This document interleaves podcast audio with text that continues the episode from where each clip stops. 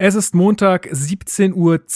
Eine neue Niederlage, eine neue Folge des Hertha Base Podcasts. Wir sprechen heute über das Spiel in Wolfsburg, über Arne Friedrich, Hate Speech und was sonst noch so los war im Hertha Kosmos. Viel Spaß. Hallo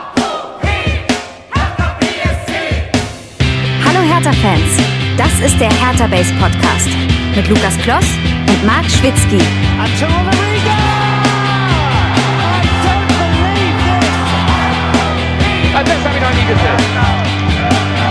Hallo, ich begrüße Philipp Lahm im Il Giardino Mannschaftshotel einen Tag nach dem Türkei-Spiel. Philipp, es war ein großartiges Spiel. Herzlichen Glückwunsch zu deinem Tor und zum Sieg.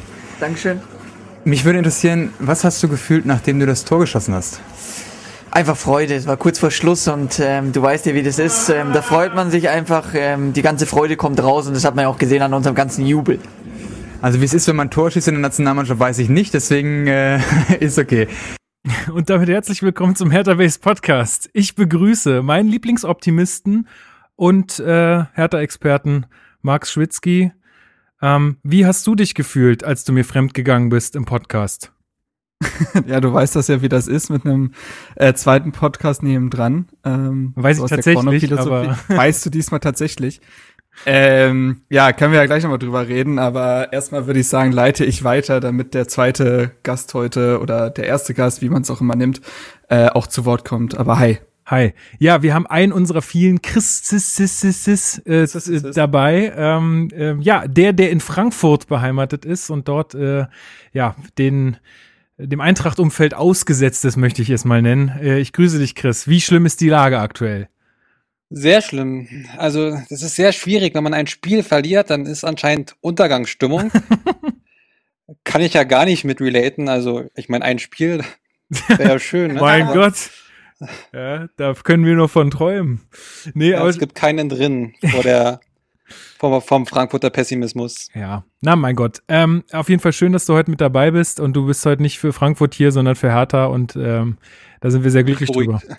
Genau. Äh, dann hatte ich ja gerade schon so ein bisschen angesprochen, äh, Marc möchte ein bisschen Werbung machen für sein zweites Podcast-Projekt. Fang das, äh, fang das doch gern mal an.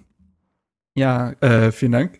Ähm, ja, also es ist jetzt ein zweites Podcast-Projekt Podcast äh, von mir an den Start gegangen. Nicht nur von mir, sondern auch mit Kollege Julius Eid ähm, im Rahmen von 90 Plus und mein Sport-Podcast. Und zwar Ballon Or. Ähm, man könnte eventuell erraten, dass der Name so schlecht wie er ist, von mir kommt. Ähm, und da quatschen wir alle zwei Wochen über den Fußball und zwar insofern, das machen ja sehr viele Podcasts, wir machen das wie folgt und zwar ist der quasi zweigeteilt. Auf der einen Seite besprechen wir in jeder Folge einen besonderen Schwerpunkt im europäischen Fußball. In der ersten Folge war es der Titelkampf in La Liga und in der zweiten, der Teil, den Julius und ich am liebsten machen, ist, äh, da reden wir über sehr skurrile Gesch äh, Geschehnisse und Geschichten aus dem Fußball. Ähm, jetzt ein kleines Beispiel. Es geht um Ibrahimovic, der auf Festivals auftritt, um eine Schnellstraße, die über den Trainingsplatz gebaut wird und äh, um einen Fußballer, der äh, für den ein Fan 200.000 US-Dollar in die Hand genommen hat und es lief aber nicht so gut. Also ähm, da gibt's ein paar echt nette Geschichten, die werden uns auch nicht so schnell ausgehen. Der, das Arsenal ist da echt voll und vielleicht, ja, vielleicht äh, holt man sich ja so ein bisschen zu, äh, die Liebe zurück für diesen Sport, weil manchmal fragt man sich ja doch, warum gucke ich mir die Scheiße eigentlich noch an, äh, die so irgendwie entkoppelt wirkt von der Realität. Und äh, ja, ähm, hört da gerne rein, gebt da gerne Feedback, ähm, falls ihr es noch nicht getan habt würde mich sehr freuen, da es besonders bei jungen Podcast-Projekten, glaube ich, immer sehr wichtig ist, da einfach mal von außen zu hören, was kann man besser machen, was ist schon gut. Und ja, das war's auch schon. Ja, ich habe heute, heute mal ein bisschen reingehört, weil ich heute erst die Gelegenheit dazu hatte, ey, und ich bin immer wieder erstaunt, wie viel, wie, wie habt, wie könnt ihr euch das alles, wie geht das? Wie kann man denn so viel Ahnung von allen möglichen Spielen haben? ihr redet da so, als ob ihr jedes fucking Spiel gucken würdet. Es ist echt unfassbar. Und ich denke mir so, what, was, hat, hat euer Tag 48 Stunden oder was? Naja. Aber, nee, aber ich sag mal so, wir haben ja, also da, äh, wir haben ja so ein gewisses Schwarmwissen, ne, so eine Schwarmintelligenz durch die Redaktion, die da bei 90 Plus im Hintergrund steht. Das heißt, wenn man halt Fragen hat für gewisse Spiele oder Ligen oder Spieler oder was auch immer, äh, hat man eigentlich immer irgendwie einen Ansprechpartner, der einem da weiterhelfen kann. So wie wir da halt Christoph Albers aus der Redaktion eingeladen haben, der uns dann halt über Spanien dann ein bisschen was erzählt. Ja. Gut, nee, also hört da gerne mal rein. Ähm, ist bestimmt spannend. Und ähm, wir haben noch gar nichts über unseren Einspieler am Anfang gesagt. Und zwar äh, äh, Arne Friedrich, der interviewt Philipp Lahm, äh, Lahm, Lahm, Philipp Lahm nach dem Halbfinalspiel gegen die Türkei in der EM 2008. Ähm, damals 3 zu 2 gewonnen. Ähm, Chris, erinnerst du dich noch, wo du warst, als äh, Philipp Lahm den 3 zu 1 Sieg, äh, 3 zu 2 Siegtreffer geschossen hat? Das ist, als wäre es gestern gewesen. Ich saß auf der Couch. Da saß du bestimmt gestern auch. auf der Couch, ne? Deswegen ziemlich hohe Wahrscheinlichkeit, dass es zutrifft. Ja, nee, ich weiß sogar, das war, glaube ich, ein recht ein Billardtor, wenn ich mich recht erinnere, oder? Die Kugel ist da so ein bisschen im Strafraum hin und her geflippert und Philipp Lahm hat anscheinend das längste Bein gehabt und ihn dann noch über die Linie gedrückt. Ich, Ich glaube, da kommt eine Erinnerung hoch sogar. ich, ich weiß noch, dass ich auf der Fanmeile war und zwischenzeitlich war das Bild weg. Zwischenzeitlich war, glaube ich, die Übertragung komplett weg. Ich weiß nicht, ob, ob nur auf der Fanmeile oder auch insgesamt im öffentlich-rechtlichen.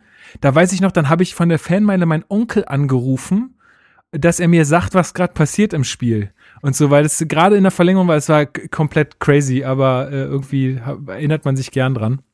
Ich finde ja so, so Spieler, interviewen Spieler, finde ich ja immer ein bisschen cringy, aber na gut.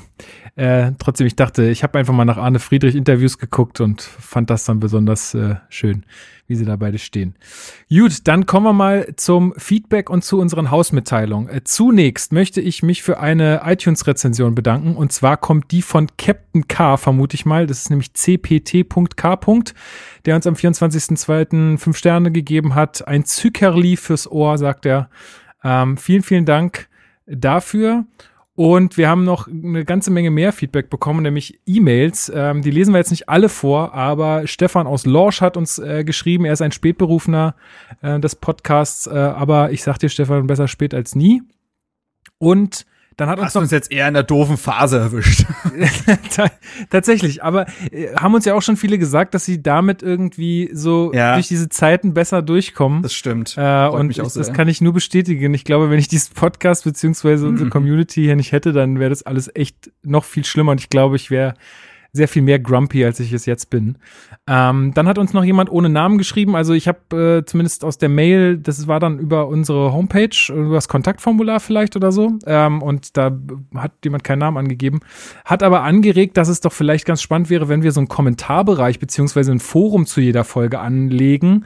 Äh, oder ob wir das lieber auf ähm, Twitter und Facebook äh, ja, lassen wollen. Das Problem ist so ein bisschen, dass irgendwie, weil wir hauen den Podcast, wir verbreiten den ja auf mehreren Plattformen oder bewerben den und dann schreiben die Leute halt dort immer was da drunter.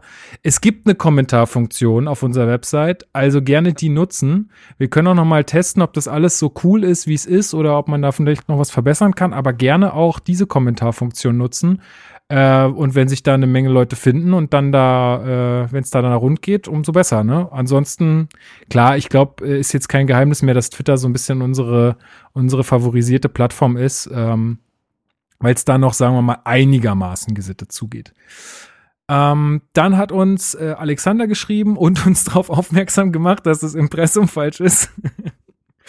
Marc weiß nämlich Äh. nicht ganz genau, wo er wohnt. Ne? Ich habe das korrekt weitergegeben. Es wurde nur falsch aufgeschrieben. Ich bin mir da sehr sicher. Ich gebe Ja, das komplett an Marcel weiter. Okay, also Marcel, mein Aufgabenbereich. genau, Marcel hat's verkackt. Das ist nicht meine Abteilung. genau, dafür bin ich nicht zuständig. Da müssen Sie jemand anders fragen. Ähm, und Matt hat sich nochmal gemeldet, der Held der Kapitelmarken, wie ich ihn jetzt immer so schön nenne, äh, die jetzt funktionieren. Und er hat angeregt, äh, beziehungsweise hat gesagt, dass äh, das letzte Mal nur ein Bild äh, vom traurigen Klünter zu sehen war in jedem Kapitel. Man kann tatsächlich pro Kapitel ein eigenes Bild äh, reinpacken.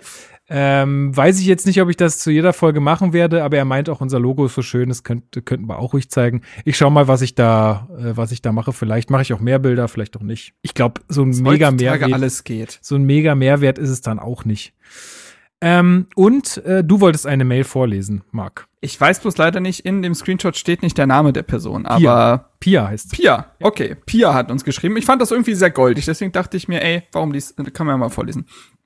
Und zwar hat sie geschrieben, ich muss euch jetzt endlich mal ein Lob für, äh, ich muss jetzt endlich mal ein Lob für euch dalassen. Als ich in Mutterschutz ging, fing Corona an und ihr glaubt nicht, wie langweilig das alles ist.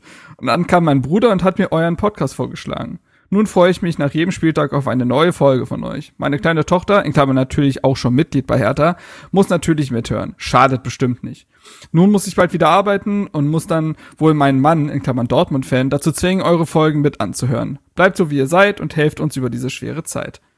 Ja, ähm, hat mich sehr gefreut, die Nachricht, Pia, fand ich sehr süß. Ähm, freut mich oder freut uns total, dass wir da ein paar schöne Stunden oder schönere Stunden zumindest, zumindest äh, bereiten konnten. Und äh, ja, ähm, dein Dortmund, äh, Dortmund-Fan-Mann, der hat ja aktuell auch nicht so viel zu lachen. Wobei, aktuell läuft ja sogar einigermaßen okay. Ja, also echt, solche Mates sind immer, äh, zaubern mir auch immer ein Lächeln aufs Gesicht, ähm, richtig schön. Also immer her mit, mit dem Feedback, gerne, ähm, wir freuen uns drüber. Ähm, genau, dann möchte ich gerne noch ankündigen, ich weiß nicht, ob es jetzt zu dieser Folge schon klappt, aber in Zukunft äh, würde ich gerne unseren Podcast auch auf YouTube veröffentlichen. Ähm, mhm. Da muss ich mir nur noch auch einen guten Workflow einfallen lassen, weil man dann ja quasi das Ganze als Video rendern muss. Und ich habe, glaube ich, kein gutes Programm, mit dem man da arbeiten kann. Wenn ihr welche kennt, die frei zugänglich sind und super easy, weil im Endeffekt brauche ich ja nur ein Bild für die äh, Tonspur dann äh, könnt ihr mir da gerne auch Feedback geben. Oder Chris, weißt du vielleicht irgendein Programm? Du bist doch da auch ganz fit, oder nicht? Ja, ich weiß nicht, was hast du? Ich kann es auch einfach iMovies oder so nutzen. Ja, das Apple Problem ist, dass ich meinen MacBook schon lange nicht mehr aktualisiert habe, weil ich Angst habe, dass dann alles die, in die Hose geht. Und äh, jetzt, wenn ich mir jetzt iMovie runterladen will, dann sagt er, nee, du brauchst ein aktuelleres Betriebssystem. Das ist ein bisschen doof.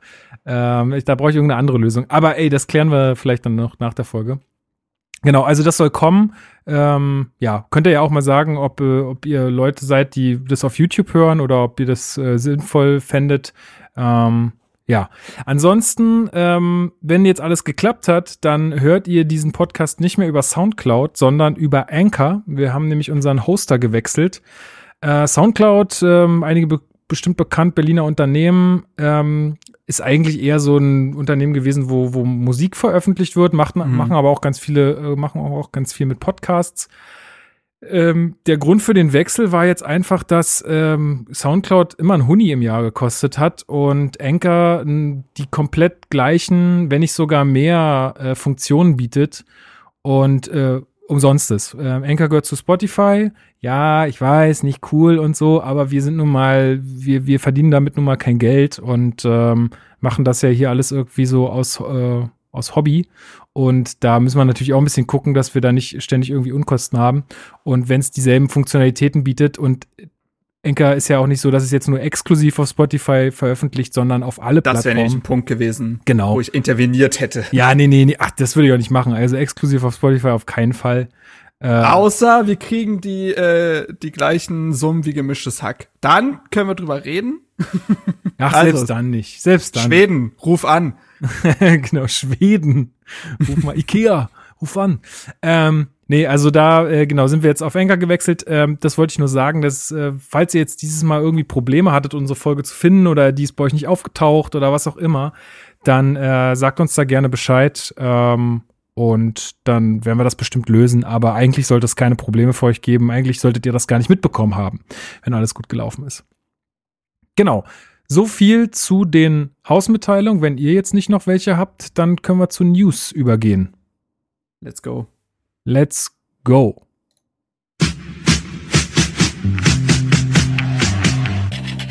Hertha News. Herzlich willkommen zu den Hertha News. Wir fangen an mit Hashtag United Against Hate Speech. Chris, was ist los? Was ist da passiert? United, äh, da erwischte mich ja gerade völlig auf dem falschen Fuß. Na, das ist, das ist diese Initiative, die ähm, Maxi Mittelstädt. Ah, ah äh, ja, er hat doch äh, seine Social Media Aktivitäten äh, runtergefahren. Ich weiß gar nicht, wie lange war das jetzt? Hm, Mehrere Wochen. Ja, ja schon fast, ja, ja mehr, mehr als einen Monat bestimmt, oder? Ja. Mhm, so genau. genau verfolge ich das leider auch nicht. Also ich bin da nicht so involviert. Ja, also ich finde, ist natürlich, gerade als wenn du eine Person des öffentlichen Lebens bist mit einer großen Reichweite, hat es schon mal noch eine höhere Strahlkraft, wenn du dann dich dafür aktiv entscheidest, dich ähm, ja, zurückzuhalten und ja, ich glaube, er hatte es auch wirklich, er hatte sehr viel Kritik auch abbekommen, weil viele Hertha-Fans es halt für nötig empfinden, wenn jemand ein schlechtes Spiel macht, ihm das auch nochmal tausendfach unter einem Bildpost zu, zu schreiben, Wobei ich mir relativ sicher bin, dass die Spieler häufig selbst wissen, ob das jetzt eine gute Leistung war oder nicht. Und ja, aus dem Grund dann sich selbst zurückzunehmen, sich selbst nochmal zu reflektieren und einfach mal, äh, ja, alles ruhiger angehen zu lassen, ist, glaube ich, schon ein guter Schritt. Und vielleicht würde das auch den einen oder anderen gut tun, einfach mal sich selbst nochmal zu hinterfragen, ob das, was im Social Media Game so abgeht, ob das wirklich immer alles so nötig ist. Gerade was so Mobbing angeht, sich auf einen einschießen, ist halt einfach, ist einfach scheiße. Deswegen einfach mal selbst nochmal hinterfragen, ob man, wenn man die Person ist, die die Nachrichten bekommt, ob man das lesen möchte. Also wenn ich jetzt ein Fußballspieler wäre, hätte ich einfach keinen Bock, äh, gehatet zu werden. Und dann sollte man vielleicht überlegen, ob man nicht einfach mal ein bisschen fröhlicher und optimistischer in die Welt gucken sollte und seinen Hass nicht an anderen Leuten auslassen muss. Ja. Um vielleicht noch ein bisschen mehr Kontext zu liefern. Also unterschreibe ich alles, um Gottes Willen. Ja. Äh, aber um noch, vielleicht haben es ja tatsächlich Leute nicht mitbekommen, eben die, die vielleicht auf Social Media und so weiter nicht so aktiv sind. Ähm, wie gesagt, Mittelstädt hatte seinen Instagram-Account deaktiviert über längere Zeit. Man hatte spekuliert, ob das halt wegen zu vieler oder zu harte Hasskommentare war. Das hat sich dann quasi mit dem Video, das veröffentlicht wurde, bestätigt. Und, und zwar. Und er hat es auch in einem Interview gesagt bei Ein Tag mit. Da genau, da hätte auch im Auto kurz drum. Genau, das war, da gab's den Account noch, aber selbst da hat er sich schon in diesem Ein Tag mit Video halt äh, äh, dazu geäußert, ähm, dass äh, man immer bedenken sollte bei sämtlicher Kritik, dass Fußballer auch nur Menschen sind und dass dann vieles vielleicht einfach zu hart ist. Äh, wenige Tage oder Wochen später hat er dann den Account deaktiviert. Auf jeden Fall hat er sich äh, mit einem Video zurückgemeldet, in dem er und sehr viele weitere Profis beispielsweise auch Toni Kroos, ähm, Ömer Toprak, äh, Ron Robert Zieder, ganz viele, ähm, mal Hasskommentare, Hassnachrichten, die sie bekommen haben, laut vorlesen. Und ich werde nicht einen davon wiederholen, weil sie nicht wiederholenswert sind, sage ich jetzt mal. Also ich, ähm, das ist, sind ganz widerliche und verachtenswerte Worte. Ähm, und äh, hat noch mehr Eindruck, weil sie einfach mal ausgesprochen werden. Na, also dieses Schriftliche ist auch immer so leicht, wenn, aber wenn man das mal ausspricht, was da jemand eigentlich gerade jemandem wünscht oder ähnliches, das ist unbeschreiblich und ähm, ja, äh, genau, und sie haben, also der, die, Na die Nachricht ist quasi, dass, also Mittelstadt hat auch in der Videobeschreibung gesagt, dass nicht nur er diese Nachrichten bekommt, was ja schon schlimm genug ist, sondern teilweise auch Familie und Freunde. Also das, selbst das, also sogar das Umfeld wird angegangen. Ähm, was äh, ja nicht mal in irgendeiner Weise was etwa, etwas damit zu tun hat, wie der Fußballer spielt. So. Und das ist, ähm, ich find's krass. Ich find's krass, also beziehungsweise man wusste das ja schon, aber der äh, Komprimiertheit nochmal irgendwie zu, zu lesen, zu hören, ist brutal und ähm, wie der letzte Satz halt sagt, ne, Social Media ist kein rechtsfreier Raum und da muss gegen vorgegangen werden, ganz klar. Auf jeden Fall. Also ich finde die Initiative auch gut. Ähm, wie gesagt, ich glaube, also wenn ich mich, wenn, mich, wenn mich jetzt nicht alles täuscht, heißt es United Against Hate Speech. Ähm, hate, nur Hate. Oder Hate. Hashtag quasi. United ja. Against Hate. Ähm, ja, also ich, ich glaube, wir hatten letzte Folge oder vorletzte Folge schon mal kurz äh, darüber gesprochen. Ich kann es einfach nicht fassen, was da geschrieben wird. Äh, ich, also ich würde auch, so wie du es gesagt hast, Chris, jeden bitten, sich da immer zu reflektieren. Ich, ich könnte, also ich kann es mir jetzt gerade nicht vorstellen, aber vielleicht ist es ja sogar so, dass einige von unseren HörerInnen da vielleicht auch sowas schon mal gemacht haben. Ähm, ich kann mit gutem Gewissen gesagt, sagen, dass ich sowas noch nie getan habe, äh, weil letztendlich hilft's halt keinem. Also es, äh, und ich meine, manchmal sind es ja vielleicht auch Fans gegnerischer Mannschaften oder so. Aber ey, das ist, ist einfach unterste Schublade und ähm, ich finde eh, das Internet darf nicht so rechtsfrei sein, wie es ja. es aktuell ist. Das ist ein ähm, Problem ist ja, unserer Gesellschaft, ja. aber ja, da. Ey, ich finde Kommentare, äh, solche Kommentare sind ja in keinem Szenario ansatzweise gerecht oder angebracht und Fußballprofis sind ja, also ja, sie sind Personen der Öffentlichkeit, die mit einer gewissen Berichterstattung, mit einem gewissen Druck, mit auch Meinungen über sie umgehen müssen, aber sie sind immer noch Menschen und es gibt halt Grenzen so. Und mir fällt immer wieder auf in den letzten Jahren, je älter man auch wird und reflektierter man wird, wie unglaublich toxisch eigentlich der Fußball ist. Wie es scheinbar vollkommen legitim ist, ja auch teilweise seinen gesamten Frust in, diesen, in diesem Sport rauszulassen. Und klar, Fußball ist wie Film und so weiter dafür da, um Emotionen zu erleben, die man sonst im Alltag vielleicht nicht hat. Ähm, das gehört dazu. Aber Überlegt mal, wie normal es eigentlich ist, dass im, irgendwie ein Familienvater am Stadion völlig wutentbrannt irgendwelche Verantwortliche auf dem Feld oder daneben als Wichser oder ähnliches bezeichnet. So, da sitzt so sein zehnjähriger Sohn und er brüllt da irgendwie den Spielern irgendwas an den Kopf.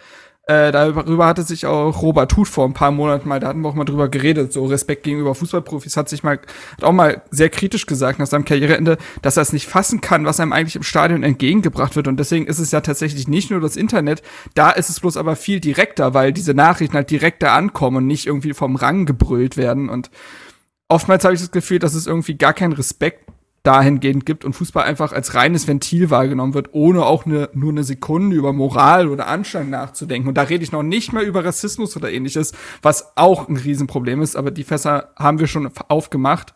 Und nein, sowas muss niemand aushalten. Das ist ja ganz oft dieses Ding, ja, aber die Berichterstattung und das und das und Social Media, das müssen Spieler halt aushalten, das ist in dem Gehalt mit inbegriffen. Nein, Was? das ist Bullshit. Also dafür, werden, dafür wird niemand bezahlt, irgendwas aushalten zu müssen.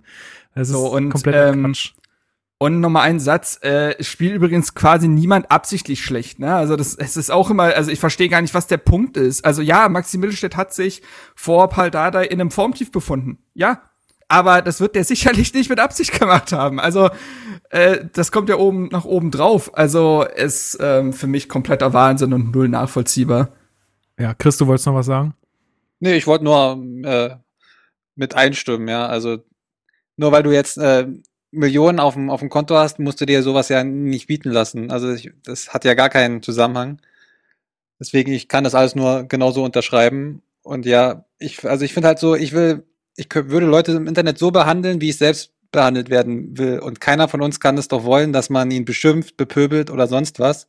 Ja. Nur weil er vielleicht den Ball ins Ausgedroschen hat, ja. aus Versehen. Oder den Ball nicht hinterhergegangen ist. Also das ist doch ja. völlig verrückt, da Auch, so überzureagieren. Ja.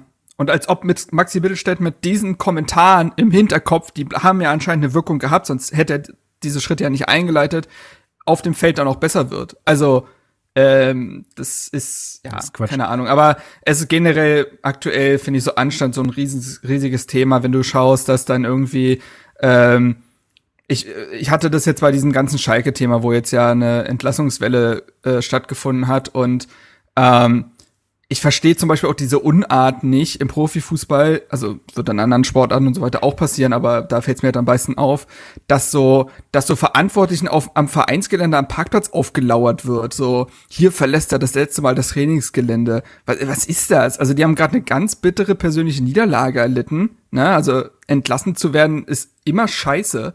Und ähm, auch da so gar nicht irgendwie den dazu sagen, ja, da, da wahren wir mal etwas die Distanz, weil auch da gibt's ja überhaupt keinen Mehrwert. Also was, da, da lernt ja jetzt niemand was draus. Und ja, da hatte ich dann auch eine schöne Diskussion mit so einem Bildmenschen, Ach, ähm, der sich sehr einsichtig gezeigt hat. Leute, die, ganz ehrlich, und das, das sage ich jetzt äh, so frei raus, aber diese Leute, die dort arbeiten, die, die also die unterziehen sich da einer eine gewissen Gehirnwäsche und alles wird nur noch legitimiert mit Journalismus, Dokumentieren, egal was du tust, egal was du machst, egal wie kritisch es ist, es ist immer unter dem Deckmantel Pressefreiheit oder wir müssen berichten, ähm, weil es ja sonst keiner macht oder so. Es ist also und ich habe ja ganz ganz oft hier schon gesagt, es ist man muss nicht, man muss gar nichts. Das äh, kann man immer noch entscheiden und auch und da macht auch der Ton ja die Musik.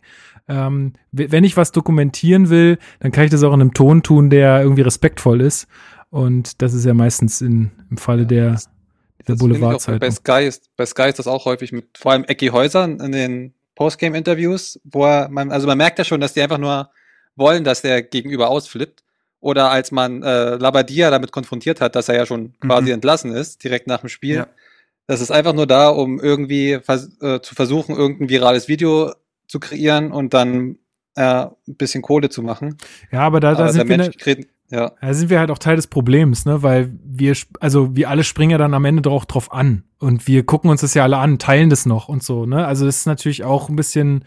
Man muss da. Das ist halt die Frage, wie man es macht, ne? Also ich finde, bei, also jetzt zum Beispiel diese Labadia-Sache wurde ja eigentlich vielerorts sehr gut eingeordnet, dass das eben überhaupt nicht geht. Ja, damit schaffst du wieder Reichweite und so, aber man kann es ja auch nicht totsteigen. Das ist ja immer dieses Dilemma. Ja, ja. ja ne? also gibt, man gibt dem Reichweite, aber Gegenstand, also so kommentarlos kann man es ja nicht stehen lassen und ähm, ja, ich sehe das halt auch so. Mir fehlt an vielen Stellen einfach der Respekt und der Anstand und das spüren dann halt Spieler, also man kann viel bei Spielern kritisieren, dass das nur noch Marketingprodukte sind und pipapo, aber auf der anderen Seite, ey, und dass sie viel Geld verdienen und so, aber auf der anderen Seite, wie die Akt, wie die körperlich wie mental halt echt äh, einmal ausgelutscht werden durch diesen Sport, ist schon wirklich übel. Und ähm, ja, das wollte ich jetzt nochmal festhalten. Ja, eine Sache und das, das äh, gleitet ein bisschen auf unser nächstes Thema über und die ich jetzt auch einfach mal hier so äh, anprangern möchte, weil wie gesagt, das Internet kann nicht irgendwie ein rechtsfreier Raum sein oder auch da muss es in irgendeiner Art und Weise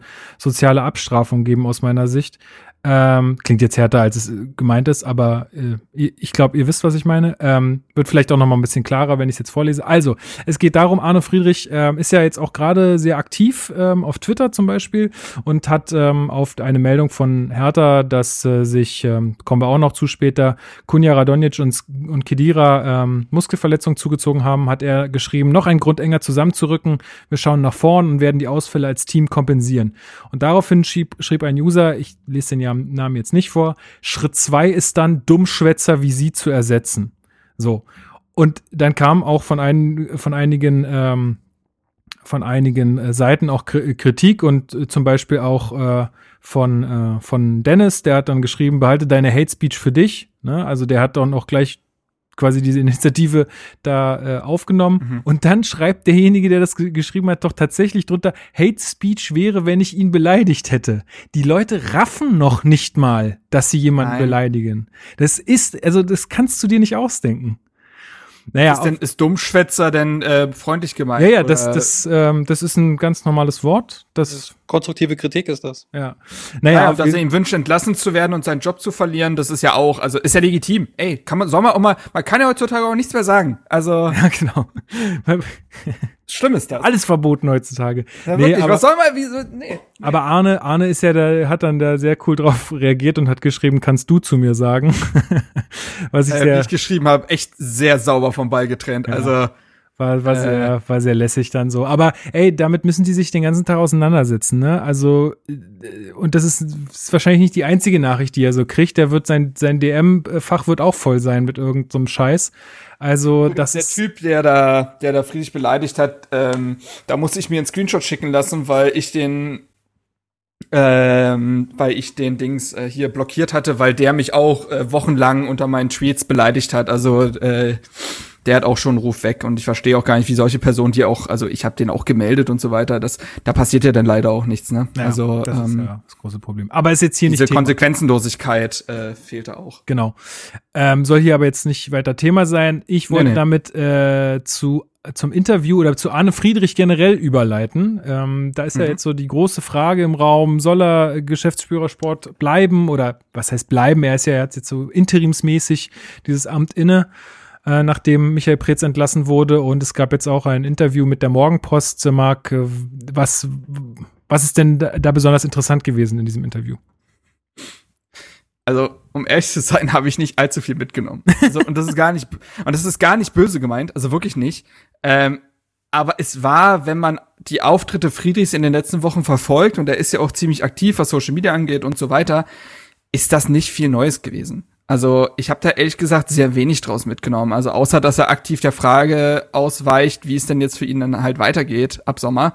Ähm, was ja, ich übrigens also, auch total legitim finde. Total, dass man, total. Dass man ihn also, fragt, finde ich legitim, aber dass er sagt, mhm. ey, wisst ihr was, wir haben jetzt gerade das Problem und das ist jetzt gerade wichtig und alles, was dann sein wird, weil er kann sich ja nur ins Auskatapultieren, egal was er sagt. Entweder er sagt, nee, kein Bock, finden, finden dann alle komisch. Und wenn er sagt, ja, ich will das auf jeden Fall weitermachen, finden dann auch alle komisch. Also deswegen sagt er besser nix. Und das finde ich auch völlig in Ordnung. Und Total. Ähm, ja. Aber ja, deswegen, also ich weiß nicht, also ich habe da tatsächlich nicht so viel, nicht so viel mitgenommen. Ähm, dass einfach das klar ist, dass was die Ziele sind, also was die Ziele sind, sind klar. Dann wurde irgendwie noch auf Union angesprochen, was relativ substanzlos dann ist, weil interessiert aktuell in der Situation halt nicht ganz. Also er wurde drauf angesprochen, ne? Es ist nicht so, dass er das Thema aufgemacht hätte. Ähm, nee, also ich muss ehrlich gesagt sagen, wenn man jetzt diesen Podcast auch regelmäßig hört und die Aussagen von Dada und Friedrich und so weiter kennt, und Friedrich ist ja aktuell auch auf jeder Pressekonferenz dabei, dann war das Interview jetzt nicht ähm, sonderlich aussagekräftig. Ja, Chris, wie nimmst denn du Arne Friedrich aktuell wahr? Also gefällt er dir in seiner Rolle und wie er sie aktuell ausfüllt? Ja, also ich finde ihn erstmal sehr kommunikativ, das war er ja auch schon immer. Also auch bevor er bei Hertha äh, Aufgaben erledigt, erledigt hat, hat er jetzt auch schon vor ein, zwei Jahren Leuten auch auf Twitter dann geantwortet. Da freut man sich auch immer schon so als, als Fan, so wenn der Arne Friedrich antwortet. Und ich finde es eigentlich einen sehr nahbaren Umgang. Also wenn du jetzt, wenn man merkt, das ist jetzt kein Agentur-Account, sondern Arne steckt wirklich dahinter, das finde ich schon mal ein positives Zeichen. Und ja, er probiert halt auch in der Situation jetzt das Beste zu machen. Ich fand jetzt auch den äh, Winter sportlich gesehen in seiner Position auch nicht verkehrt, was er an Spielermaterial äh, in seinem Netzwerk nach Berlin geholt hat. Das waren zumindest alles Baustellen, die man, wo man auch so auf der Couch sitzend gesagt hat, ja, da, da war auch wirklich eine Lücke, die man hat äh, zu schließen versucht. Ob jetzt die Spieler das auch wirklich auf den Platz bringen, muss man abwarten, aber ich finde, dass Friedrich in den Aufgaben, die ihm zugeteilt wurden, schon eine gute Figur abgibt. Ja, also zumindest in der Außendarstellung finde ich auch, macht er einen Top-Job aktuell. Also ja, äh, PKs sind auch jetzt wieder ja. bisschen lockerer und aber man nimmt auch trotzdem was mit. Also das ist schon sehr, sehr erfrischend. Ja, absolut. Marc, wie geht's dir mit Arne Friedrich? Könntest du dir vorstellen, dass äh, er Geschäftsführer Sport bleibt, auch über den Sommer hinaus? Hm. Also erstmal möchte ich auch noch mal was zu diesem Außendarstellungspunkt sagen. Ich glaube, ihm ist es aktuell auch extrem wichtig, irgendwie den Puls an der Fanszene irgendwie zu spüren, weil eben durch Corona, äh, Corona bedingt es anders ja auch gar nicht geht. Also Social Media ist aktuell irgendwie so der einzige Gradmesser, das einzige Stimmungsbarometer, was die Verantwortlichen haben. Und äh, da finde ich es total gut, dass er mit den Leuten interagiert. Es gibt jetzt auch dieses Format, was glaube ich jeden Sonntag rauskommt. Ja genau, Any Given Sunday heißt es ja schon, wo er dann auch ein paar Fragen irgendwie beantwortet auf Instagram äh, als äh, diese, wie heißen die, Reels, ne? Diese Videos. Meine Frage äh, da, hat er ein Ringlicht? Hat er ein Ringlicht? Ich glaube, er hat kein Ringlicht. Ah, Aber ich finde, was ich da immer man muss auch mal mit findet, oh, man muss auch mal als Profi, da muss man, oh, Leute, du brauchst ein Ringlicht. Vielleicht musst du da mal, du brauchst ein Ringlicht. Ja. Ja, demnächst sitzt Arne dann irgendwie mit Max Kruse zusammen bei Twitch und die zocken Karten. Oder so. naja. Äh, ey, es ist das geilste Max Kruse auf Twitch, schön mit der Pfeife im Mund und er hat sich so eine Halterung gebaut, dass er sich, dass er nur den Kopf hinbewegen muss und dann zockt er dabei COD oder so. Was? Der hat ne, der raucht Shisha dabei oder was? Ja, aber kann er ja machen, er, fun er funktioniert ja auf dem Alter, Feld, ne? Hardcore. Hardcore, ja. Auf jeden Fall, nee, aber deswegen äh, finde ich das gut, wie er da eben interagiert, ähm, wie er da sehr aktiv ist. Und ähm, das leitet ja, deine Frage leitet ja dazu über, was jetzt in der Sportbild stand, und zwar, dass äh, Arne Friedrich durchaus Chancen darauf haben soll, Geschäftsführersport permanent zu werden. Ähm, zwar will Hertha weiterhin Bobic äh, verpflichten, dieser ist aber immer noch recht unschlüssig und zögert, wodurch äh, Friedrich halt immer mehr in den Fokus rückt und ähm, Carsten Schmidt äh, lobt ja äh, Arne Friedrich äh, dahingehend auch sehr. Und ähm, was sagte er, dass ähm, Arne Friedrich ins kalte Wasser geworfen wäre, äh, worden wäre und er schwimmt sofort. Also er sagt, er hat seine ersten Sporen verdient, er ist dicht an der Mannschaft und hat und ist ein guter Kommunikator. Ich bin sehr zufrieden mit unserer Zusammenarbeit. Ähm, das Sportliche, das haben wir jetzt schon angesprochen, das äh, Kommunikative auch. Ich weiß aber nicht, ob das reicht, um ihm diese Rolle zu geben. Also ich glaube tatsächlich, also man muss nicht immer mit dieser ein starker Mann-Narrative irgendwie da ankommen, aber tatsächlich glaube ich, dass Hertha es gut tun würde für den, äh, für den sportlichen Neuanfang, wenn man da jemanden hätte, der das woanders schon mal bewerkstelligt hat. Und das ist ja ein äh, Freddy Bobic. Jetzt muss es nicht vielleicht Freddy Bobic werden. Es wird beispielsweise auch Krösche gehandelt von Leipzig, der da sehr gute Arbeit gemacht hat, vorher bei Paderborn sehr gute Arbeit geleistet hat, für den Aufstieg mitverantwortlich war. Ich glaube, so eine Rolle braucht es schon noch. Ich weiß, also ich will Alfred überhaupt nicht unterschätzen. Ich glaube, das, was er jetzt gemacht hat in den Wochen und Monaten, in denen er jetzt da im Amt ist, das ist gut. Aber trotzdem ist er noch ein Stück weit grün hinter den Ohren. Und ich glaube trotzdem, dass es weitere Leute braucht, um sich auch gegenseitig zu kontrollieren und mehr Expertise im sportlichen Bereich zu haben. Äh, deswegen gab es ja auch diese Konstellation Preetz Friedrich. Ähm, und ähm, ich würde, glaube, also wenn ich es mir aussuchen könnte oder er hatte einen Ratschlag geben könnte, dann würde ich schon sagen, holt da noch einen weiteren Mann ran, vielleicht mit mehr Erfahrung.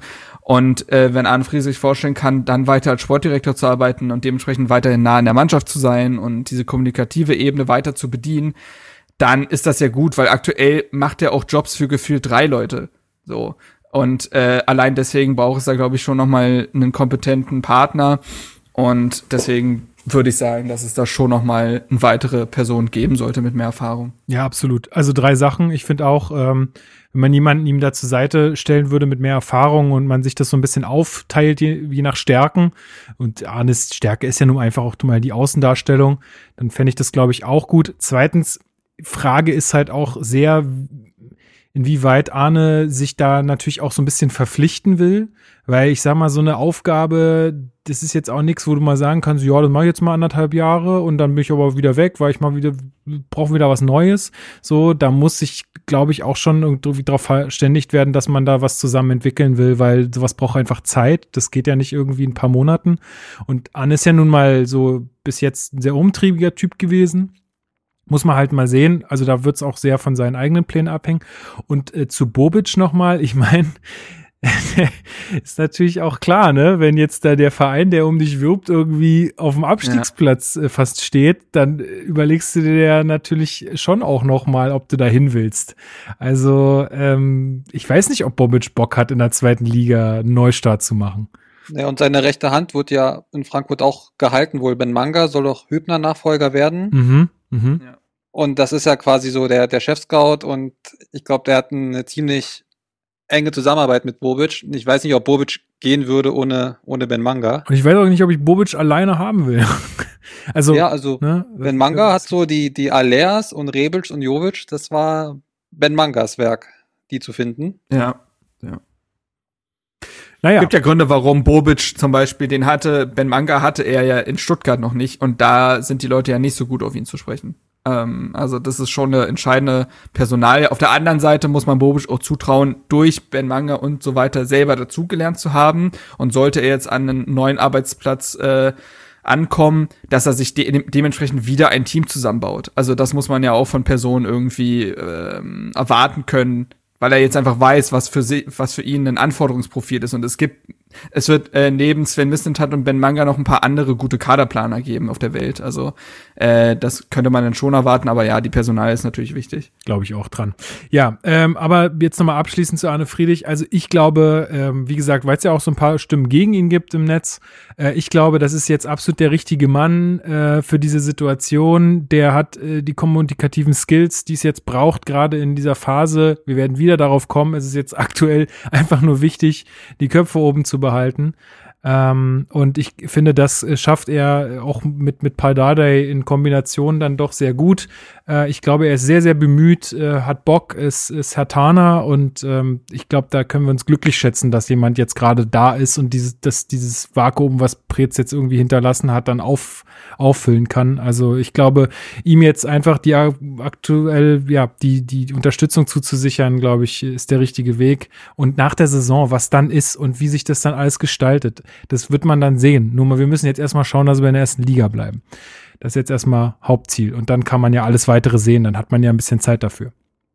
Genau. Ja, wobei, also ja, tatsächlich ist der Hauptfokus da. Auf der anderen Seite, du weißt, wie das ist, die Vorbereitung auf die nächste Saison fang eben nicht äh, mit dem 1. Juni gefühlt an. Ja, gut. Schon vorher. Und da musst du immer zweigleisig fahren. Natürlich ist es entscheidend, ob Hertha die Saison als Erst- oder Zweitligist antritt, aber dennoch musst du tatsächlich gleichzeitig schon für beide Szenarien planen ja, und da aber nicht du als Fan. drin stecken. Nicht du als Fan, der dann irgendwie nee, auf Instagram ihm irgendwelche komischen Nachrichten schreibt oder was. Oder irgendwie in irgendwelchen Foren über ihn abhatet. Das muss nicht sein halt. Also es bringt ja nichts. Was soll das? Es ist jetzt, wie es ist. Und ja. äh, man wird jetzt halt dann nach der Saison sehen, wie sie es gestaltet. Ähm, wir, wir müssen da gar nichts planen aktuell. Klar müssen die jetzt das auch alles machen, aber das machen die, dafür werden die bezahlt und damit beschäftigen die sich jeden Tag. Da gehe ich stark von aus, dass die nicht irgendwie äh, auf TikTok rumhängen. Ähm, genau, dann gab es noch einen Artikel, äh, beziehungsweise Interview mit Paul Dardai. Marc. Ja, im Kicker. Ja. War jetzt in der Wochenausgabe.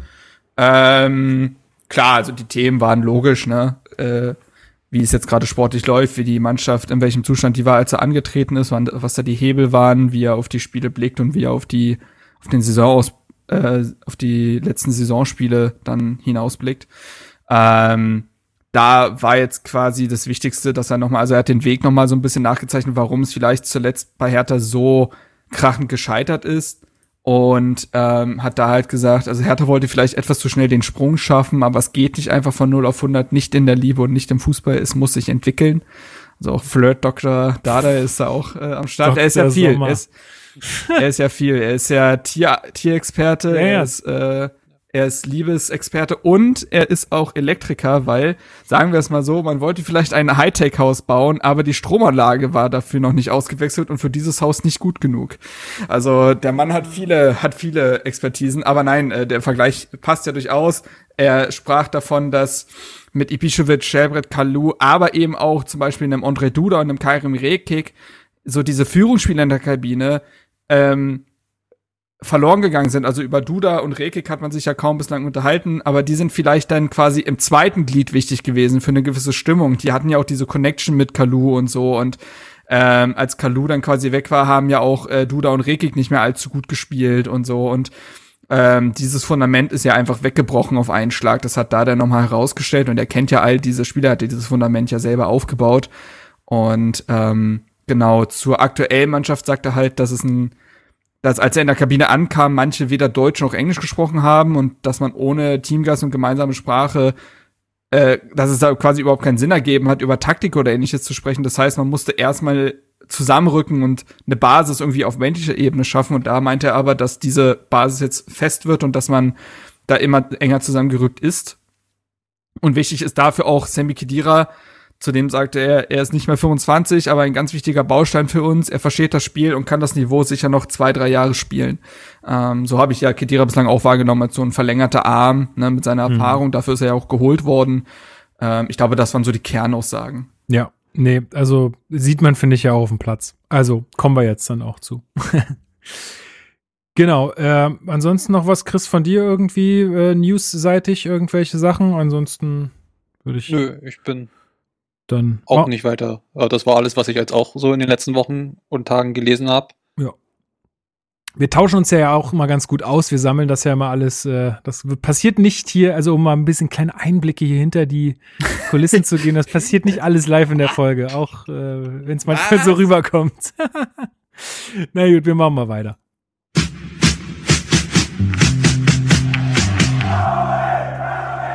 Spielanalyse. So, herzlich willkommen zur Spielanalyse. Wir haben gespielt in Wolfsburg und ähm, ja, die Aufstellung war mal wieder wild, Chris. Was ging ab? Na, es wurde mal wieder äh, ein bisschen durchgewechselt. Äh, Radonjic hat man jetzt in der Startaufstellung gehabt. Da gab es ja auch schon wieder, also, ja, wenn wir jetzt schon wieder bei Hate Speech und so sind, ich glaube, Radonjic könnte jetzt auch schon wieder so ein Opfer werden, weil jeder hat bei der Aufstellung immer seine Meinung, ist ja auch gut und schön, aber dann sich immer auf so Spieler einzuschießen, das finde ich immer echt schwierig. Dann, ja, ich, ich weiß auch nicht, Luke Bacchio hatte eigentlich einen ähnlichen Stand und für mich war es jetzt nicht so der große Unterschied, ob Radonjic vorne spielt oder Luke Bacchio. Ja, also man hat halt versucht, sehr kompakt anzugehen. Ähm, ja, und mit Umschaltspiel die Wolfsburger zu knacken, mit Kunja und Radonjic vorne als schnelle Spitzen. Ja, kein richtiger Mittelstürmer, ne? Also ja, weder ja, Piontek, Piontek noch, und Cordoba Ja. auf der Bank. War schon überraschend, aber das muss ja nicht unbedingt was Schlechtes sein, weil die Wolfsburger ja auch wahrscheinlich damit gerechnet haben, dass man mit einem Zielspieler Spieler vorne spielt. Ja, Genau, Darida wieder zurück in der Startelf, was ja auch relativ äh, überraschend war, weil der hat ja jetzt in den letzten Spielen nicht so die Riesenrolle gespielt. Äh, Marton Dardai auch wieder mit dabei, scheint jetzt irgendwie mehr oder weniger gesetzt äh, zu sein, weil er ist jetzt auch, also vor allen Dingen gegen gute Gegner, ja auch äh, nicht schlechter, wenn nicht sogar viel besser als Alderete gemacht hat. Ähm, Lukas Klünter weiterhin dabei und äh, Sefuig auch, also in so einer Fünferkette, ne, mit Mittelstädt und Sefuig auf den Außen. Se Seefuig auch aus dem Nichts. Genau. Also Ja. entweder ganz oder gar nicht bei ihm anscheinend. Also entweder nicht im Kader Ja, oder in der Startelf. Ja. War halt der Profiteur, sage ich mal, von der Lecky-Verletzung, ne? Ja. Also Lecky hatte ja diese Rolle vorher gespielt und äh, Seevolk stand vorher, wie gesagt, nicht einmal im Kader unter Dardai, also war das quasi schon überraschend, aber wenn du diese Dreierkette beibehalten willst, dann spielt er ja Klünter und dann hast du auch diesen rechten Schienenspieler eigentlich nicht mehr, weil Pekarik das aufgrund seines gehobenen Alters vielleicht nicht mehr ganz mit dieser, mit diesem Druck ausführen kann. Ähm, ja, aber lass mal gerne noch mal über diese Aufstellung reden, beziehungsweise äh, das, was Chris auch schon so leicht angesprochen hat, diese Reaktion auf Ausst Aufstellung. Weil ich diesen Vorwurf nicht verstehen kann, dass da der bei der Aufstellung zu viel durcheinander würfeln würde. Also, weil das ist wieder dieses Ding, wie du es machst, machst du es falsch. Also zum, zum einen würde ich dagegen halten, dass es dasselbe System war wie gegen Leipzig. Das war wieder dieses 3-4-1-2. Zweitens, Lecky musste raus, Darida funktioniert in der Regel und Piontek hat halt nicht getroffen. Also kannst du da ruhig gerne auch vorne mal was anderes probieren. Zwe äh, zweitens, bis auf die erste Halbzeit gegen Stuttgart hat die Mannschaft für mich bislang immer die taktischen Vorgaben sehr gut umgesetzt. Das Trainerteam überfordert sie so anscheinend nicht und das ist ja eigentlich das Wichtigste. Wie reagiert diese Mannschaft auf personelle Wechsel, auf taktische Wechsel? Drittens, da der richtet sich auch auf den Gegner aus. Auch das ist vollkommen legitim. Ähm, Hertha ist nicht in der Situation wo, du, Situation, wo du einfach mir nichts, dir nichts deinen eigenen Stiefel runterspielen kannst. Du musst schon ein bisschen gucken, was der Gegner macht und dementsprechend auch Stärken und Schwächen ausbremsen oder ausnutzen. Und viertens ist es doch genau das, dieses Ding. Piatek hilft dem Team nicht, der trifft nicht, Luke Bakio kann nicht, nimm den raus. Dann macht Dada etwas und reagiert auf Leistung und dann, es wird so viel gewechselt. Also, Ja, aber du hast was es ja, nun? du hast ja selber gesagt, die Leute, die müssen einfach ein bisschen ihren Frust rauslassen beim Fußball. Das ist, da ist auch viel Ja, einfach aber- persönlicher Kram mit dabei, schätze ich mal. Ja, aber wenn da der nichts verändert hä- hätte, wären alle wieder, warum steht der Luke Bakio da? Ja, das, ich bin der Erste, der da so rumschreit dann. nee, Das, das nervt mich vorher, weil auch vorher alle, alle wissen immer schon aufgrund der Aufstellung, wie das Spiel ausgehen wird. Das finde ich immer spannend. Also, ähm, auch besonders, wo man aktuell ja nicht mal beim Training reinschauen kann. Also du weißt ja nicht mal, wie die Spieler im Training waren, äh, was auch immer nicht schon das letztendliche Indiz ist. Ähm, Nee. Also mein Gott. Ja, nee, klar. Das aber, nervt. aber es ist ja trotzdem, also ich, ich, ich finde es ja schon trotzdem auch mal, also ich finde es mal ganz spannend, wenn ich diese Aufstellung dann sehe, dann okay, kein Mittelstürmer, alles klar. F- Ich finde es einfach interessant. Ich sage jetzt nicht, dass es gut oder schlecht ist. Dafür bin ich einfach, dafür bin ich zu wenig Fußballtrainer oder gar kein Fußballtrainer, dass ich das Also irgendwie. ich habe be- da, ja, ja, ich habe ja jetzt konkret halt das Ding gesehen, ey, wir spielen halt gegen die beste Defensive der Liga aktuell. Also Leipzig hat insgesamt die beste, aber in den letzten Spielen fand ich Wolfsburg da fast noch stabiler. Ja, die haben ja keine Ähm, Tore bekommen seit Haben weiß, so sechs, sechs Spielen genau haben oder so. Ja, also seit genau jetzt seit insgesamt sieben Spielen haben sie kein Gegentor kassiert.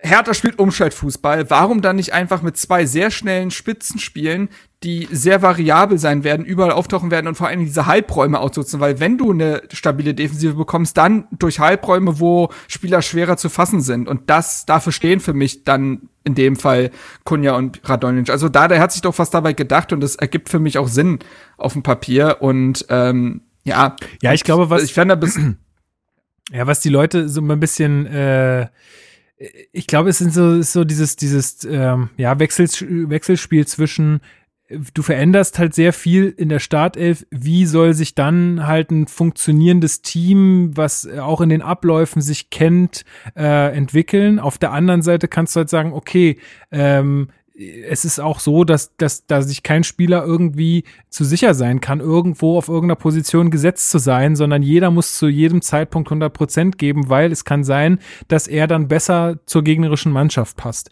was auch wieder ein Vorteil aber die man, ja, sehe ich, sehe ich, aber auf der anderen Seite entgegne ich, die Mannschaft hat sich doch gefunden.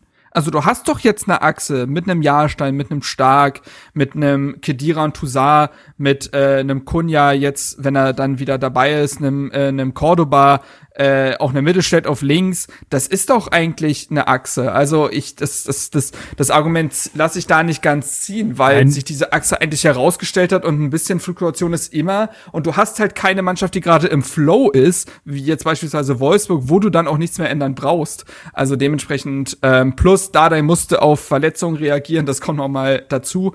Also, ja. Ja, Ja, nee, das macht ja auch immer Sinn. Ne? Also, also man erkennt ja immer einen Plan. Also warum er jetzt meinetwegen in einem Spiel mit Piontek spielt und in anderen halt nicht. Das hat ja immer einen tieferen Sinn. Das macht er ja nicht, weil er sich denkt, okay, den habe ich jetzt bei Kickbase aufgestellt oder so, sondern er will ja auch was damit erreichen. Ma, da bin ich mir nicht so sicher. Ah, Der alte Zocker. Ja. ja. Ich glaube, der spielt nur Quizduell, so viel, so viele Bereiche wie der hat, der haut da alles weg. Elektrik, da, das ist jetzt mein Thema gerade. Im Grünen. genau. Ja, gut, äh, genau. So viel zur Aufstellung. Ähm, du hast, es, äh, du hast gerade schon gesagt, äh, Chris, ist, also Umschaltfußball ist eigentlich so ein bisschen äh, der Plan mehr oder weniger gewesen, aber es war kein Umschaltfußball zu Beginn. Also ich fand, er hat da das Spiel gemacht. Ja, ich glaube, das war auch so den, die Idee von Wolfsburg.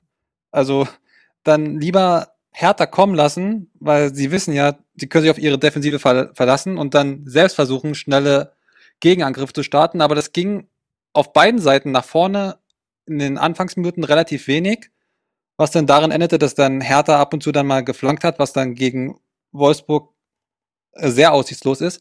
Aber man hat sich eigentlich recht neutralisiert mit den sogar leichten Vorteilen für Hertha, würde ich auch so denken. Also ich glaube schon, dass Wolfsburg wollte, dass Hertha das Spiel machen muss, weil sie wissen ja auch, wo Hertha jetzt zurzeit steht, dass Hertha auch Punkte braucht und wollten das ihrerseits ausnutzen, aber Hertha hat auch defensiv nicht zugelassen. Und ich meine, Wekost ist jetzt auch kein schlechter da vorne drin. Nee. Den hat eigentlich stark schon so in seiner Hosentasche gehabt, kann man schon sagen. Also da war wenig zu sehen. Windhorst größer Wekost. ja. ähm, ich fand nicht unbedingt, dass Hertha das Spiel gemacht hat. Also Wolfsburg hatte nach 20 Minuten 60 Prozent Ballbesitz.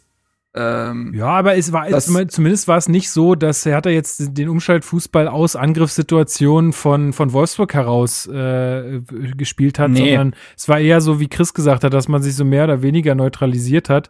Und ich empfand auch, dass Hertha da in sehr vielen Momenten äh, mit viel Ballbesitz Angriffe gespielt hat. Also es war jetzt nicht irgendwie so dieses typische, wir stellen uns hinten rein und warten auf unsere Kontergelegenheiten oder so. Nee, also ich fand, dass Hertha in diesem eben diesen 3-4-1-2 mit sehr hohen Außenspielern mit Seevolk und Mittelstädt, besonders Seevolk, sehr organisiert ähm, angelaufen ist und dabei den Aufbau sehr gut gestört hat. Also Wolfsburg ist ja überhaupt nicht ins Tempo gekommen, was ja sehr gut zu sehen war, dass Wolfsburg ja eigentlich über zwei Innenverteidiger aufbauen wollte, über Lacroix und äh, wer spielt dann neben ihm? Pongratic, Pongratic genau. Ja, ja ähm, und das haben sie gar nicht hinbekommen ähm, weil Hertha da sehr gut gestört hat, sodass sich immer ein Sechser, Arnold oder Schlager, in die Innenverteidigung fallen lassen musste, wodurch Wolfsburg total das Tempo genommen wurde, weil die Tiefe dann fehlt. Weil eigentlich findet das Wolfsburg ganz geil von Innenverteidiger auf Sechser, der schon in diesem zentralen Raum ist, der spielt auf einem schnellen Außen und dann geht's halt entweder nochmal in die Mitte oder halt hoch und weit zu Weghorst so. Und ähm, das ging gar nicht, weil Hertha da den Aufbau schon gut gestört hat. Ich fand auch, dass Hertha einen guten Zugriff hatte, einige Ballgewinne, es musste natürlich noch ein bisschen das Offensivspiel oben drauf raufgepackt werden. Auf der anderen Seite ist das gegen so eine gut geölte Maschine wie Wolfsburg ja eben auch schwer. Und ja, äh, das war ein Pan wegen VW. Ähm, man hat Wolfsburg, finde ich, eigentlich ziemlich gut kalt gestellt. Und das ist ja durchaus bemerkenswert gegen eine Mannschaft, die so formstark ist und Hertha einfach sehr griffig agiert hat. Und die ersten Abschlüsse hatte ja sogar Hertha. Einmal durch Toussaint. Zehnte Minute. Weil geht genau. ja, geht genau, geht ja sogar noch auf die Latte. Und dann der etwas, etwas unpräzisere Schuss von Kedira. etwas ähm, ist gut, Alter. ja, also haarscharf. Haarscharf. Muss der Keeper am Tor vorbeigucken. Nee, aber, nee, und ich fand auch nach einer halben Stunde hat sich Hertha immerhin äh, weiterhin teuer verkauft und war ebenbürtig. Und man hat das Zentrum sehr gut durchgemacht, man hat Weghorst keinerlei Räume gegeben. Und diese Dreierkette hatte einfach auch sehr gut funktioniert wieder, ne, mit äh, Stark, Dardai und Klünter. Und selber hat man immer wieder zu schnellen Gegenangriffen angesetzt. Und ähm, ich fand, das war dementsprechend eine taktisch geprägte Partie, aber irgendwie gar nicht langweilig, weil die Kleinigkeiten irgendwie entscheidend waren. Ja, und war auch, also ich fand's auch einfach bockstark. Also du musst dir mal vorstellen, das ist das formstärkste Team der Liga aktuell. Also dafür, dass wir gegen so eine Truppe da spielen, fand ich, das war total ansehnlich. Und ähm, nochmal zu dieser Chance von Toussaint ist, also der hatte nochmal irgendwie so zwei, drei Gelegenheiten, wo er aus der zweiten Reihe abzieht. Ich glaube tatsächlich, dass er da so ein bisschen drauf äh, dazu aufgefordert wurde. Also, das hat er sonst nicht gemacht in den Spielen. Oder liege ich da falsch? Also, ich, ich glaube, ich, er hatte noch zwei, zwei andere Situationen, wo er mal schießen wollte oder sich so vers versucht ja. hat, in Schusssituationen zu bringen. Äh, ich finde das gar nicht dumm und bei der ersten hat es ja auch ganz gut ausgesehen. Also der Ball ditcht ja sogar auf die Latte.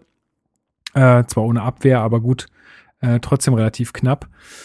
Ähm, der Castils war auch noch so dran mit den Fingerspitzen, ne? Dachte ich so auch erst, aber war er nicht mehr, glaube ich. Es gab keine Ecke. Nicht? Nee, ich glaube, es war Abstoß dann. Also ich hätte in der Zusammenfassung auch gedacht, dass er die noch berührt hätte, denn, aber gut, mein Gott. Aber ich glaube, die Berührung hätte, wäre egal gewesen. Also er Und wäre sagen nicht wir ins mal Tor. so, sagen wir Aber wir können so, sagen, an die, an die Latte die gelenkt. Ecke, ja, Ja. die Ecke hat hätte eh nicht gebraucht. Von Äh, das Die, wie vielte wäre es gewesen? 105 oder so ohne, ohne Tor? ja. Irgendwie so, ja. Ich zähle nur noch in 100er Schritten. ähm, genau, aber äh, genau, wir haben jetzt schon ganz gut ausgeführt, äh, wie es gelaufen ist äh, und du hattest schon äh, auch so die 30. Minute oder die 34. Minute äh, auch ähm, mehr oder weniger angesprochen, dass wir bis dahin auch immer noch ganz gut im Spiel waren. Und zwar in der 34. Minute ist die erste Szene, über die wir mal sprechen müssen. Und zwar Kunja äh, ist auf links und zieht in den Strafraum rein und äh, Lacroix grätscht ihm von hinten in die Beine. Berührt ihn auch eindeutig. Also es ist sogar so, dass er ins Straucheln kommt, aber Kunja fängt sich selber noch und läuft noch weiter mit dem Ball. Ähm, die Chance veräppt dann. Ähm, ja, aber letztendlich, Chris, also aus meiner Sicht muss Kunja sich da fallen lassen, um den Elfmeter zu kriegen. Ja, ist natürlich jetzt die Sache, soll er sich fallen lassen oder soll man ihn jetzt äh, lobend hervorheben, weil er versucht hat, ähm, das Tor zu erzielen, beziehungsweise die Vorlage zu geben. Also ich persönlich bin ja kein Freund davon, wenn man jetzt äh, Freistöße oder Elfmeter schindet, aber das war ja eindeutig eigentlich ein Kontakt, der dafür ausgereicht hätte. Aber ich finde es umso bemerkenswerter, dass er äh, nicht gefallen ist und versucht hat, noch, äh, ich glaube, Radonjic im Rückraum zu bedienen. Ist das jetzt fehlende Cleverness oder ist es äh, Torgeilheit? Ist jetzt, Aus meiner kann man Sicht, sich drüber streiten. aus meiner Sicht ist tatsächlich in unserer Situation fehlende Cleverness, weil äh, du sagst es ja selber, die Berührung war ja da und die war ja, Ja. auch jetzt wirklich nicht so, dass man ja, gesagt nicht hat, unerheblich. Nee, ne? genau. Also er hat, er ist ja schon ins Straucheln gekommen.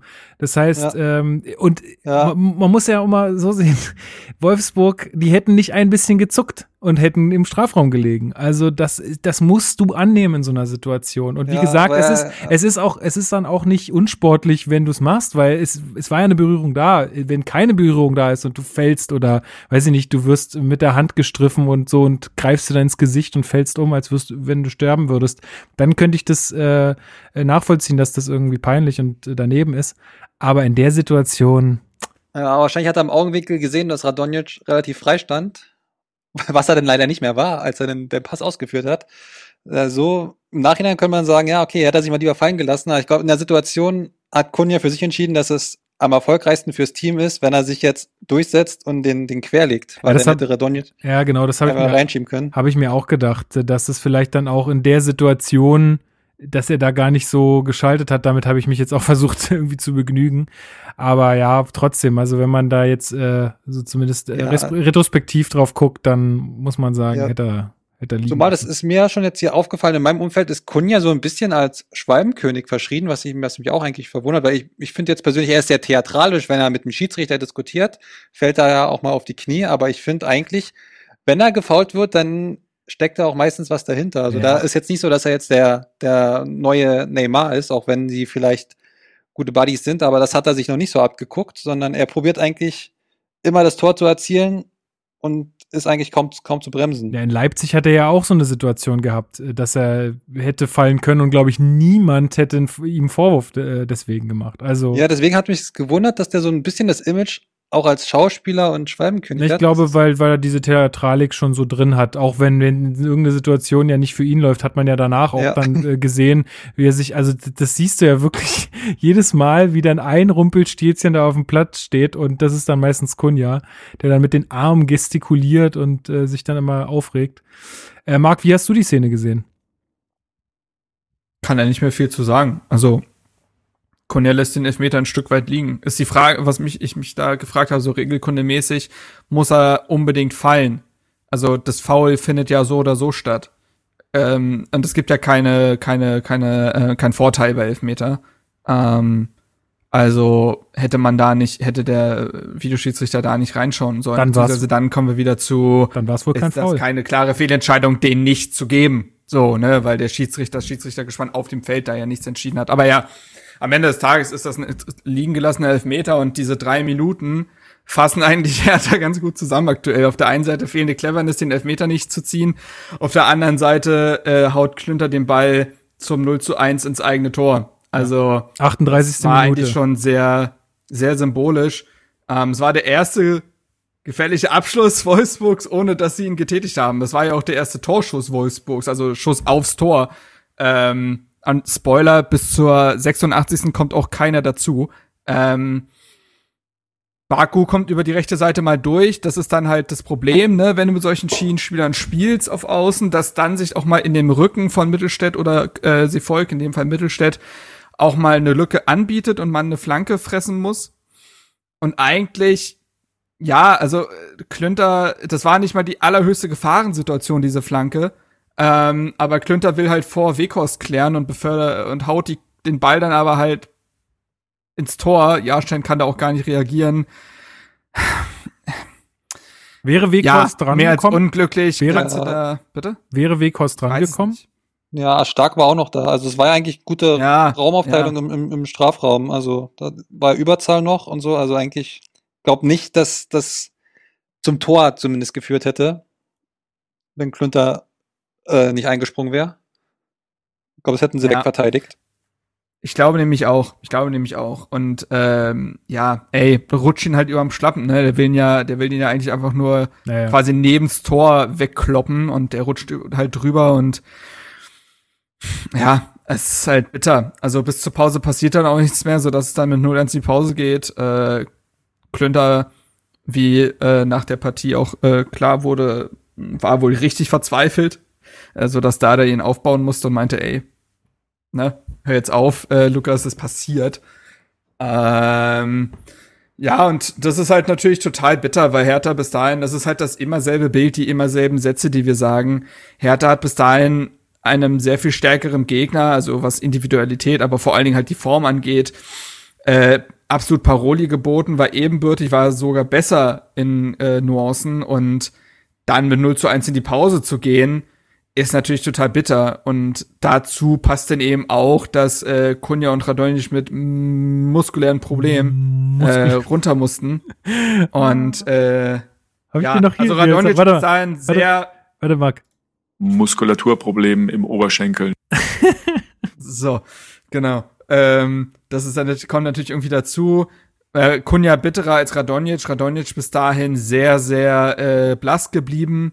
Ähm, aber gut, ähm, trotzdem willst du ja nicht, dass Spieler verletzt ausfallen, zumal Radonjic vielleicht in der zweiten Hälfte ja noch etwas hätte bewegen können. Äh, das passt dann irgendwie zum Gesamtbild dazu. Das ist schon wahnsinnig bitter.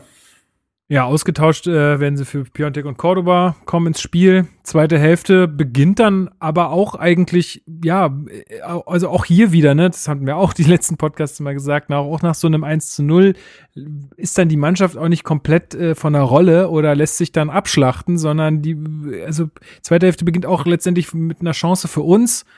Ähm, Seefuig, wir haben na, was ist das? Ein Kopfball? Ja. Ich weiß nicht, ob man es so nennen War, darf. war, war das ein, war es ein Schuss oder eine Vorlage? Ich, also ich, ich weiß nicht, wollte er den rüberlegen oder aufs, aufs Tor bringen? Ich glaube, der wollte den schon aufs Tor köpfen. Aber da Ganz kurz, äh, davor müssen wir noch schon noch erwähnen, dass Kedira auch verletzt runter musste. Das war fünf Minuten vor der Chance. Ach, das war auch noch vor der Chance. Ach so, okay, ich hatte mir Die das Chance war in der 58. Minute. Ach so, okay. Da, ich hatte mir das jetzt Äh, äh, und in der- geschrieben. Ja, und in der 53. musste Kedira verletzt runter, für den dann Gendusi kam. Stimmt, Was halt auch nochmal bitter ist. Ja. Also, absolut. Vor allen Dingen, weil es jetzt auch auf jeden Fall fürs nächste Spiel nicht reichen wird. Das heißt, äh, gut, zum Ausblick kommen wir noch, aber äh, Ketira wird da auf jeden Fall fehlen. Ähm, ja, aber nochmal zurück zu der Chance. Also Seefuig äh, mit Kopfball, aber der Castells auch mit einem crazy guten Tag wieder, beziehungsweise der ist ja eh gerade aktuell in Topform. Es kommt halt noch dazu, ne? Wir mit, mit wenig Abschlussglück und dann hast du halt auch noch einen Torwart da, der gerade alles rauskratzt. Ähm, ist natürlich dann auch ein absolutes Mismatch für uns. Danach, äh, im, im, im Nachgang gibt's noch mal die Chance für Cordoba, der steht dann aber relativ deutlich im Abseits. Ähm, aber wir kommen zu unseren Gelegenheiten. Also es ist nicht so, dass die nicht da wären, wir lassen sie nur blöd liegen. Ähm, genau, ansonsten würde ich in die äh, 74. Minute springen. Ähm, wenn ihr jetzt nicht dazwischen noch was habt. Ähm, und zwar äh, kommen da Luke Bacchio für äh, Darida und Netz für Seefuig. Wie hat euch Seefuig gefallen? Also, ähm, mir kam er so ein bisschen stürmisch vor in ja, Anführungszeichen. also bisschen der, übermotiviert würde ich ja, genau, so, Genau. Ja. Also er hat sehr viele Ja. Wolfsburger einfach umgerannt. Also ja. Das hat er ja auch Eindruck schon da ein paar Spiele hinterlassen. gemacht. Ja. Ja. Ja, er ist halt noch so irgendwie sehr roh, habe ich einfach das Gefühl. Ähm, er muss das schon noch geschliffen werden. Auf der anderen Seite fand ich, dass er seine taktische Funktion eigentlich gut ausgefüllt hat, dass er Dampf hatte auf der rechten Seite, auch offensiv was bewirkt hat. Also er bringt den Ball ja auch äh, in dieser bei dieser Toussaint-Chance erst überhaupt in die Mitte, weil er nochmal nachsetzt. Also ähm, ich fand ihn jetzt besonders daran auch gemessen, dass er zuletzt ja wirklich überhaupt nicht gespielt hat. Also wo soll dann auch äh, der Feinschliff ein Stück weit herkommen außerhalb des Trainings? Äh, fand ich ihn ehrlich gesagt gar nicht verkehrt. Also es sind in, in seinem Rücken auch nicht riesige Lücken entstanden, beziehungsweise hat er damit Klünter ja jemanden, der auch dankbar ist, weil er sehr viel auch weglaufen kann durch seine extreme Schnelligkeit. Ich glaube, was habe ich gehört? Fünft oder viertschnellster Profi der aktuellen Bundesliga-Saison, Klünter. Ja. Und der hätte, glaube ich, noch mehr auf dem Kasten. Also der hat ja gar nicht so viele Chancen gehabt, um das noch äh, auszubauen bislang.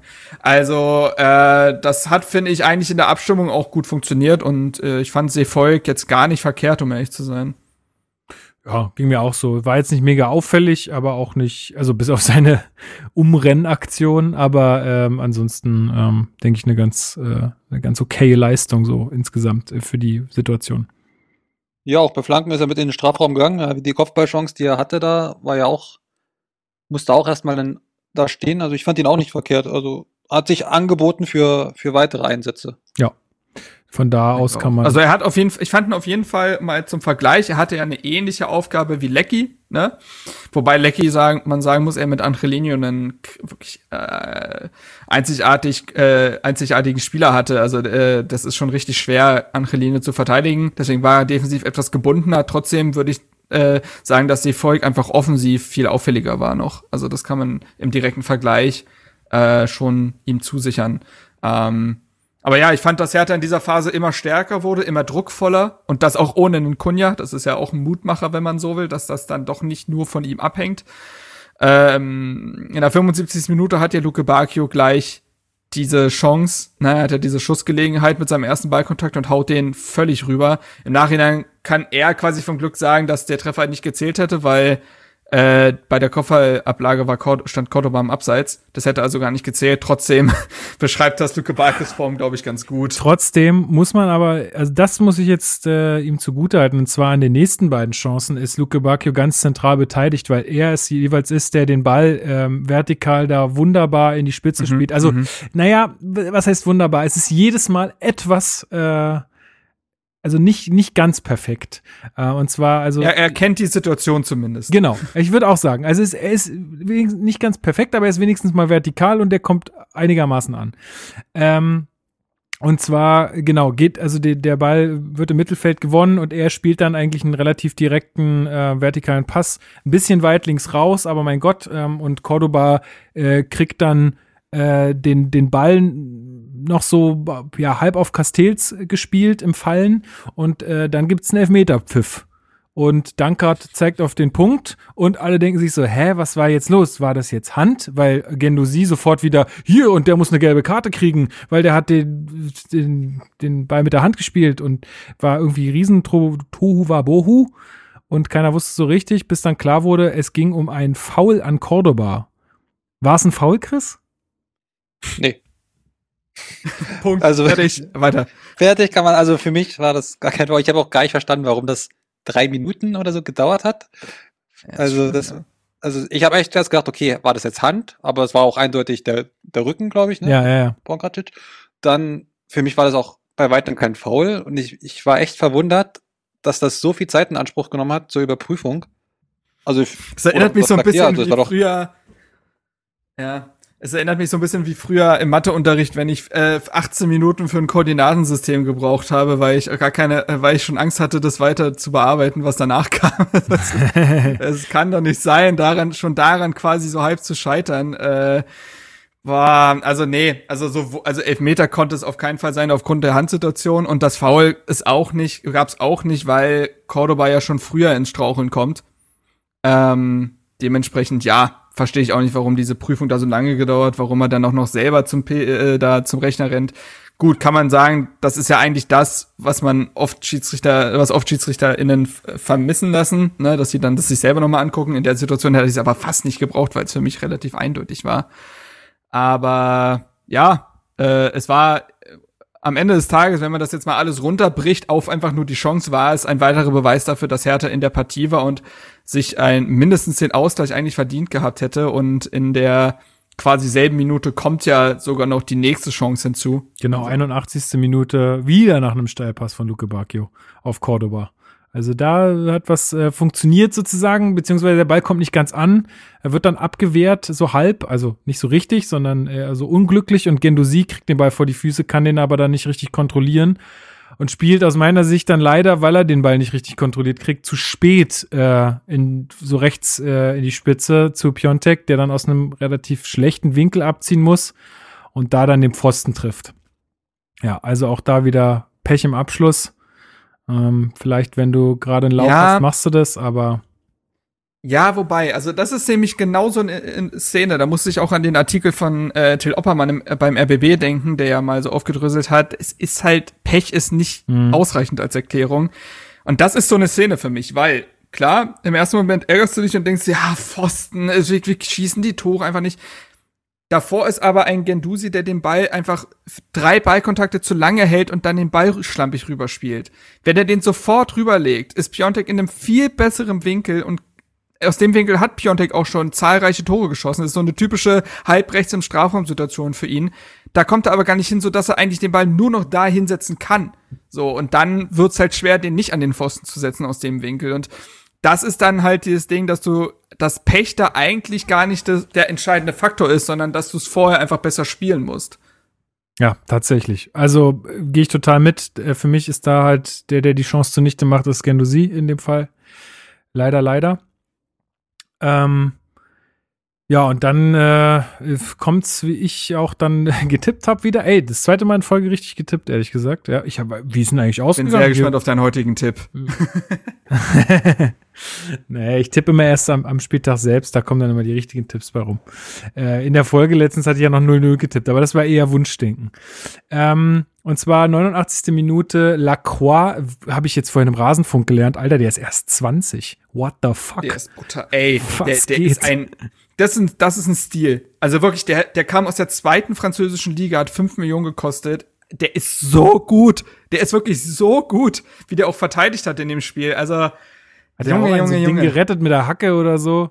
Noch, was Ja, war das ja. eigentlich? Das habe ich jetzt, kommt mir gerade erst wieder, habe ich jetzt schon wieder vergessen, hatte ich mir gar nicht notiert. Aber das war auch heftig. Naja, auf jeden Fall, der köpft nach äh, Ecke Arnold ähm, ein und dann, ja, es ist halt einfach ein typisches Hertha-Spiel in der letzten Zeit. Äh, ein individueller Fehler, eine Standardsituation, 2-0 äh, verloren. Ja, und da, das war am Ende das Spiel. In der 90. plus 4 muss Pongracic eigentlich noch mit Rot runter, aus meiner Sicht. Der, also das muss einfach so krass rot sein. Der, weiß ich nicht, bricht da fast, äh, wer weiß, wen hat er denn da gefault? Weiß ich gar nicht mehr. Piontek. Piontek bricht ihm fast das Schienbein, äh, kriegt dann aber gelb-rot, immerhin. Ähm, ja, aber das auch nur noch als Randnotiz, weil das hat jetzt nichts mit dem Spiel zu tun, äh, so in Gänze. Wir müssen schon noch mal über das 2 zu 0 reden, oder? naja, klar, also Auch da kannst du wieder sagen, oh, ein Standard. hm, Aber ja, es ist halt wieder ein Standard. Also, er hat halt jetzt, glaube ich, 18 Gegentore nach Standards in der Saison. Nur Schalke ist schlechter. Und jetzt muss man mal sagen, über die Hälfte, ist in ne? allem Historie. sind über, die- sind über die Hälfte der Gegentore, oder? Wie viel haben wir? Boah, Wir haben, zwei, nee, 42 haben wir. Aber bald. Ja. Ja, bald. bald, bald. Wenn es so weitergeht, ja.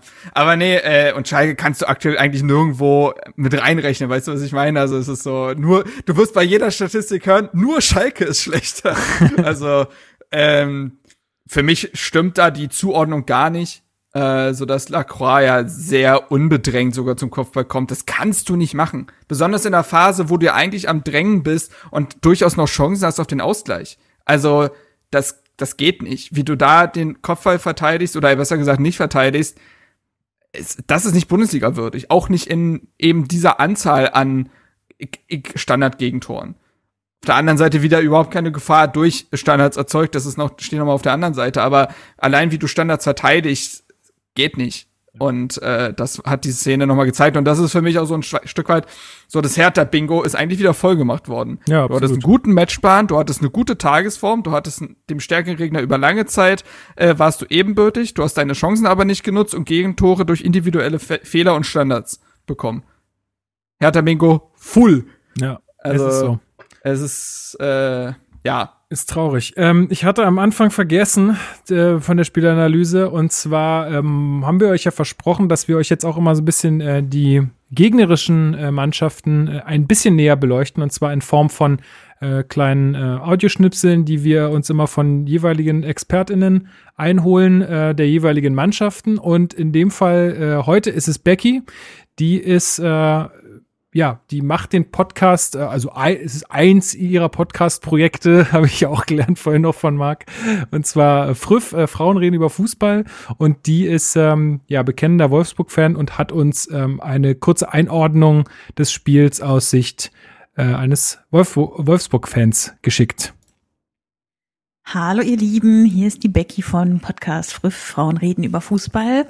Und äh, da ich ja bekanntlich Wolfsburg-Fan bin, wollte ich euch ein paar Insights und Gedanken zum Spiel gegen Hertha mitteilen. Ja, ähm, ich muss sagen, beim gleichen Spiel, also so vom Spielablauf, hätte ich mir zu Beginn der Saison deutlich mehr Gedanken und Sorgen gemacht. Ähm, aber schon allein daran, wie ich auf das Spiel reagiert habe, merke ich, äh, was für eine Sicherheit Glasner in dieses Spiel reingebracht hat über die letzten Monate. Also, wenn man ehrlich ist, natürlich haben wir dieses Spiel nicht dominiert. Ja, also Hertha war mindestens genauso gut, hatte die besseren Torchancen und mit dem Eigentor natürlich auch noch die gehörige Portion Pech, die in so einer Situation dann dazukommt, in der ihr aktuell steckt. Äh, ich spreche da aus leidiger Erfahrung, Klammer zu.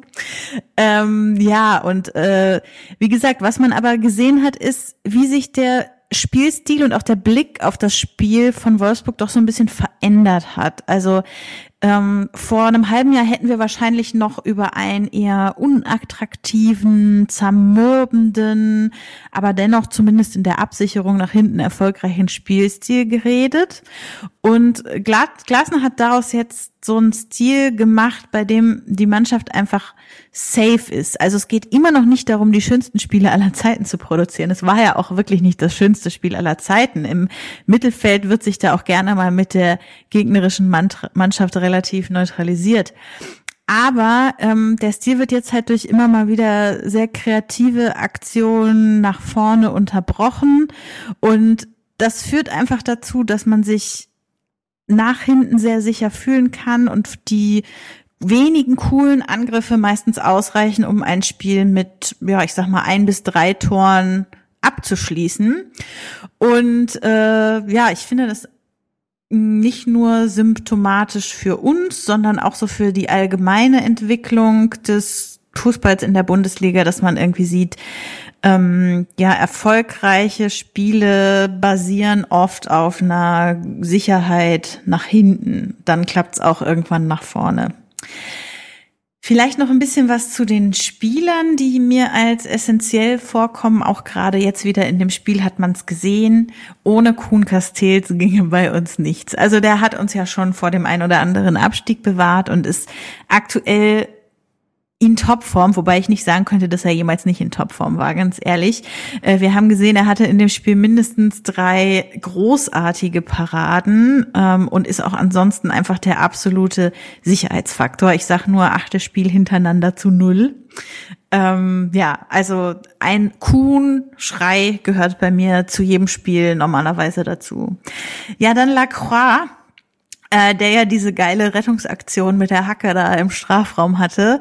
Lacroix ist einfach ein echter Diamant. Ich habe schon so ähm, Kevin de Bruyne Vibes, nicht an seinem Spielstil oder seiner Position, sondern wenn ich mir vorstelle, wie, wie traurig ich sein werde, wenn er irgendwann von einem großen europäischen Verein gekauft wird für viel Geld. Also äh, mal abwarten. Ich bin gespannt, ob wir den noch lange bei uns halten können. Auf jeden Fall bringt er gerade unserer Abwehr die Stabilität, die sie braucht. Äh, gerade auch, wenn es wie im Spiel gegen euch, gegen Hertha mal Spielphasen gibt, in denen der Gegner einfach drückt und immer mal wieder durchkommt und äh, irgendwie dieses Wissen, dass da dieser große Mann steht, der jeden Ball irgendwie rauskriegt, das sorgt doch für eine Menge Sicherheit. Und dann würde ich noch unser aktuelles Mittelfeld als essentiell bezeichnen. Auch das, finde ich, hat man im Spiel sehr schön gesehen. Äh, Maximilian Arnold und Xaver Schlager, die, ähm, ja, Arnold hat ja gerade seinen Vertrag verlängert bei uns. Äh, so als Vereinsgewächs ist das natürlich eine sehr gute Nachricht und ich würde behaupten, der ist auch gerade so ein bisschen auf seinem Karrierehoch angekommen. Also vielleicht hat er nie so gut gespielt wie jetzt. Man hat auch im Spiel, finde ich, sehr gut gemerkt, wie gut die beiden harmonieren und wie natürlich es sie sich abwechseln im mal nach vorne gehen und mal nach hinten fallen lassen. Und ähm, ja, da, also daraus entstehen dann im Endeffekt auch meistens die kreativen Situationen, die für die entscheidenden Angriffe nach vorne sorgen. Ja, ich höre jetzt einfach mal auf. Ich lasse noch mal eine Zahl da. Ähm, zwei Niederlagen hatten wir bisher in dieser Saison gegen Bayern und Dortmund. Und vielleicht ist es dann für euch nicht mehr ganz so schlimm, dass ihr nicht äh, als dritter äh, siegender Gegner gegen uns aus dem Spiel hervorgegangen seid. Viel Spaß noch bei der Aufnahme. Ciao. Ja, danke Becky. Ähm, ja, in Punkt hätte ich aber schon gern noch mitgenommen, ehrlich gesagt. Also ich zwei Niederlagen in der Saison, ist das erlaubt? Ich glaube also, nicht. ich glaube nicht. Bayern und Dortmund heißt, dann ist das nicht erlaubt. Ich glaube auch. Da müssen wir mal beim DFB anrufen. So geht das nicht. Nee, also ja, hm. sie, sie sagt es ganz gut. Das ist dann schon, äh, wäre dann schon was sehr, sehr, sehr Besonderes gewesen, aber trotzdem, äh, ich hätte auch das 0-0 echt gern genommen. Ähm, ja, also sie hat es ja beschrieben, ne, wie, also das hatten wir auch vorher gesagt, wie unglaublich stabil Wolfsburg ist und dass sie ja eigentlich einfach sehr wenig anbieten. Das hat sie ja mit äh, auch der teilweise dem Besch äh, Beschreiben der Abwehr und der, dem Spielstil, des Spielstils und des Mittelfelds äh, sehr gut beschrieben. Mein Fazit ist trotzdem, dass es eine einmal mehr sehr bittere und wahnsinnig unglückliche Niederlage ist, weil Hertha wieder mal keinesfalls das schlechtere Team war Laut FBref war der Expected Goals Wert sogar 1 zu 2 zu 0,5 für Hertha. Äh, und eigentlich hat wieder mal nur das fehlende Spielglück oder auch die fehlende Qualität, da, wie gesagt, äh, gerne mal den Artikel von Oppermann lesen, der dröselt das ganz gut auf, war da ausschlaggebend. Klar, viele Situationen laufen irgendwie gegen Hertha aktuell, Standardtore und individuelle Fehler sind ja aber trotzdem vermeidbar. Und äh, Chancenverwertung hat irgendwie auch was, was mit dem Können zu tun. Und aktuell kommt da leider alles zusammen bei Hertha. Und das war in dem Spiel mal wieder so. Wie gesagt, diese vier Minuten zwischen äh, Her Kunja holt den Elfmeter nicht raus und Klünter schießt das Eigentor. Das ist ja eigentlich, äh, steht ja stellvertretend. Ähm, ich habe aber ein paar interessante Statistiken mal äh, bekommen bezüglich Herthas Saison und was so Gegentore und Tore angeht. Ich kann die ja mal kurz quasi aufdröseln weil man jetzt mal ein bisschen Zahlen zu diesem subjektiven Gefühl hat.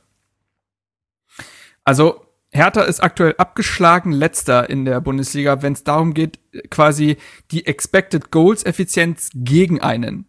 Also, um das mal klarer zu machen, Gegner machen diese Saison gegen Hertha aus quasi Expected Goals Wert 1 1,35 Tore. Zum Vergleich, das sind 12% mehr als beim vorletzten der Statistik Dortmund. Und nochmal zum Vergleich, Gegner Wolfsburg jetzt ist erster in dieser Statistik mit einem Wert von 72,4 Prozent. Also quasi aus einem Expected Goals werden 0,72 Tore gemacht. Das heißt jetzt genau übersetzt. Ein Unterschied.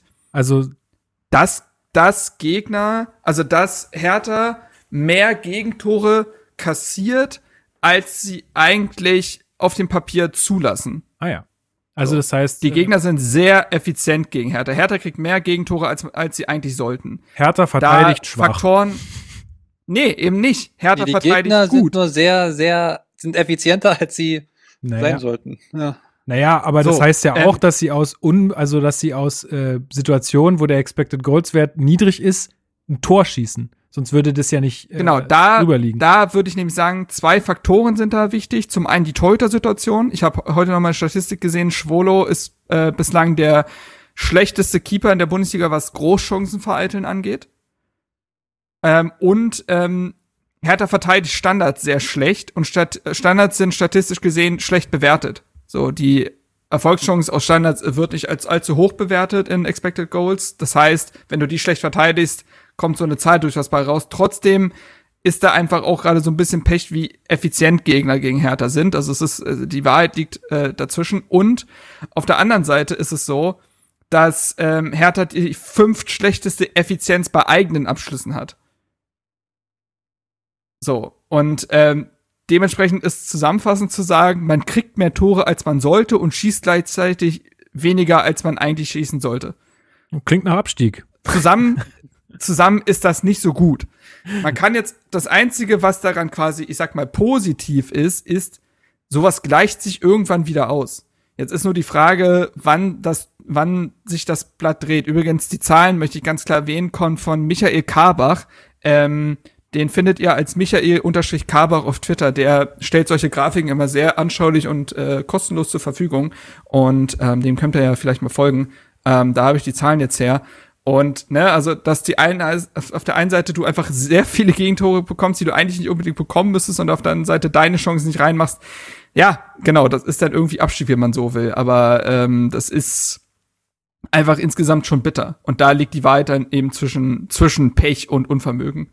Ja, absolut. Ähm, ja, wollen wir das Spiel damit abschließen? Ich denke, ja, wir haben jetzt, glaube ich, genug äh, darüber geredet. Äh, ich habe es auch schon zu Beginn des Podcasts gesagt, Herausforderung bleibt weiterhin, irgendwie die Stimmung und den Glauben in der Mannschaft hochzuhalten, damit man jetzt dann gegen Augsburg, dann kommen wir gleich noch zum Ausblick, äh, da ein, äh, ein gutes Spiel macht und wenn man dieselben, dieselbe Leistung, glaube ich, abrufen kann, klar wird's ein anderes Spiel, aber dann, glaube ich, gewinnen wir da. Ähm, du hattest noch mal ein mhm. Stimmungsbild auf Twitter eingeholt, Marc. Willst du dazu noch kurz was sagen? Die Zeit ist ja auch schon ein bisschen vorangeschritten, ja. aber du kannst ja trotzdem noch ja, mal sagen. Also ich, mich hat's, mich hat's vor der Folge einfach so ein bisschen interessiert eben, wie die Stimmung aktuell ist, ob man verzweifelt ist, weil irgendwie nichts klappen will oder ob man weiterhin in, an den Klassenhalt, äh, Klassenerhalt glaubt und dann Dardai und die Richtung, die das jetzt genommen hat in den letzten Wochen und das Bild ist größtenteils, also schon die große Mehrheit ist immer noch positiv gestimmt. Die große Mehrheit glaubt weiterhin an den Klassenerhalt, ist äh, weiterhin davon überzeugt, dass Dardai trotz ausbleibender Ergebnisse die richtige Wahl ist, eben weil sie auch die äh, Auftritte betrachten äh, der Mannschaft und die stimmen. Es ist aber auch sehr stark an dieses Augsburg-Spiel eben gekoppelt. Das, also es ist quasi so, wir glauben noch an den Klassenerhalt, dafür muss aber jetzt gegen Augsburg auch gewonnen werden. Ähm, ich habe dann auch gefragt, was quasi äh, für sie sich jetzt verändern muss, vielleicht auch damit es klappt. Und elementar für die Wende ist für sie, dass, oder also für sie, damit meine ich eben die Leute, die darauf geantwortet haben auf Twitter, dass der Teamgeist weiter gefördert werden muss und dass äh, Dardai und Friedrich quasi mit ihrer positiven Art gut tun und das auch so beibehalten müssen und das natürlich so, also es ist viel weiche Faktoren, ähm, weiter an sich zu glauben, nicht zu frusten, obwohl die Tore nicht fallen und ähnliches. Und auf der anderen Seite natürlich auch ein paar harte Faktoren wie eben Standards besser verteidigen und, und so weiter. Ähm, aber ich fand es schon interessant, das hat mein Bild eigentlich auch bestätigt, dass der Glaube an äh, die Arbeit von Paul Dardai und Anne Friedrich, aber eben besonders Paul Dardai, da als äh, ja positiv wahrgenommen wird und dass man daran glaubt, dass er der Richtige ist und wenn das jemand umkehren kann, noch dann er. Ähm, ja, genau. Man also sieht's ja auch äh, auf dem Platz, finde ich. Also das das, äh, ich glaube, die Stimmung wäre anders, wenn man, wenn man nicht sehen würde, dass was passiert ist. Und es ist definitiv was passiert. Es gab auch noch eine Aktion ähm, der Ultras, die ein Spruchband am Trainingsgelände aufgehangen haben. Ich habe den Wortlaut jetzt leider nicht mehr im Kopf. Ich müsste jetzt nachgucken. Ähm, auf jeden Fall, irgendwie ging es äh, so gemeinsam gegen den Abstieg oder so. Ähm, auf jeden Fall ein gutes Zeichen. Und da sieht man auch, dass auch die. Ähm, Warte, es stand drauf. Ich kann es hier vorlesen mit Kampf und voller Leidenschaft gemeinsam zum Klassenerhalt. Genau, also auch eher ein, ein pushendes Statement und man gibt ja auch äh, Fangruppen, die in solchen Situationen dann gerne mal noch draufhauen. Aber das ist hier nicht passiert, was ich sehr, sehr begrüße und äh, was ich glaube jetzt auch, was der äh, gemeinsame Weg sein muss. Äh, es hat sich jetzt auch so ein Hashtag etabliert von äh, ein paar Usern auf Instagram, glaube ich, ist es gestartet worden und dann von Hertha auch aufgenommen worden, beziehungsweise Arne Friedrich und dann auch Paul Kräuter und Maurice Sonnefeld und alle, die da so äh, rumschwirren. Hashtag gemeinsam Hertha. Äh, eine große Aktion auf Instagram gewesen, wo ein paar Fans, äh, die, ja, die Usernamen habe ich jetzt leider auch nicht raus, rausgeschrieben, ähm, die äh, ja einfach verschiedene Leute angeschrieben haben, ob sie da nicht mitmachen wollen und man nicht sein Pro Profilbild ändern möchte. Und ähm, wir mit Hertha Base haben da jetzt auch mitgemacht. Ähm, ja, ich glaube, äh, nur so geht's jetzt, Chris, oder? Alles andere wäre doch irgendwie kontraproduktiv. Ja, man, alle müssen in einem Schrank ziehen. Man muss sich halt gemeinsam aus dieser Lage, die, die man gerade hat, äh, heraus befördern. Und ja, ich würde auch denken, dass es jetzt nichts bringt, wieder irgendwelche Störfeuer zu legen, wieder irgendwie Leute an den Pranger zu stellen, weil es gerade nicht läuft, weil man sieht ja auf dem Platz, dass erstens die Mannschaft will, sie kann es nur ab und zu jetzt noch nicht in Tore ummünzen, das ist gerade das größte Problem.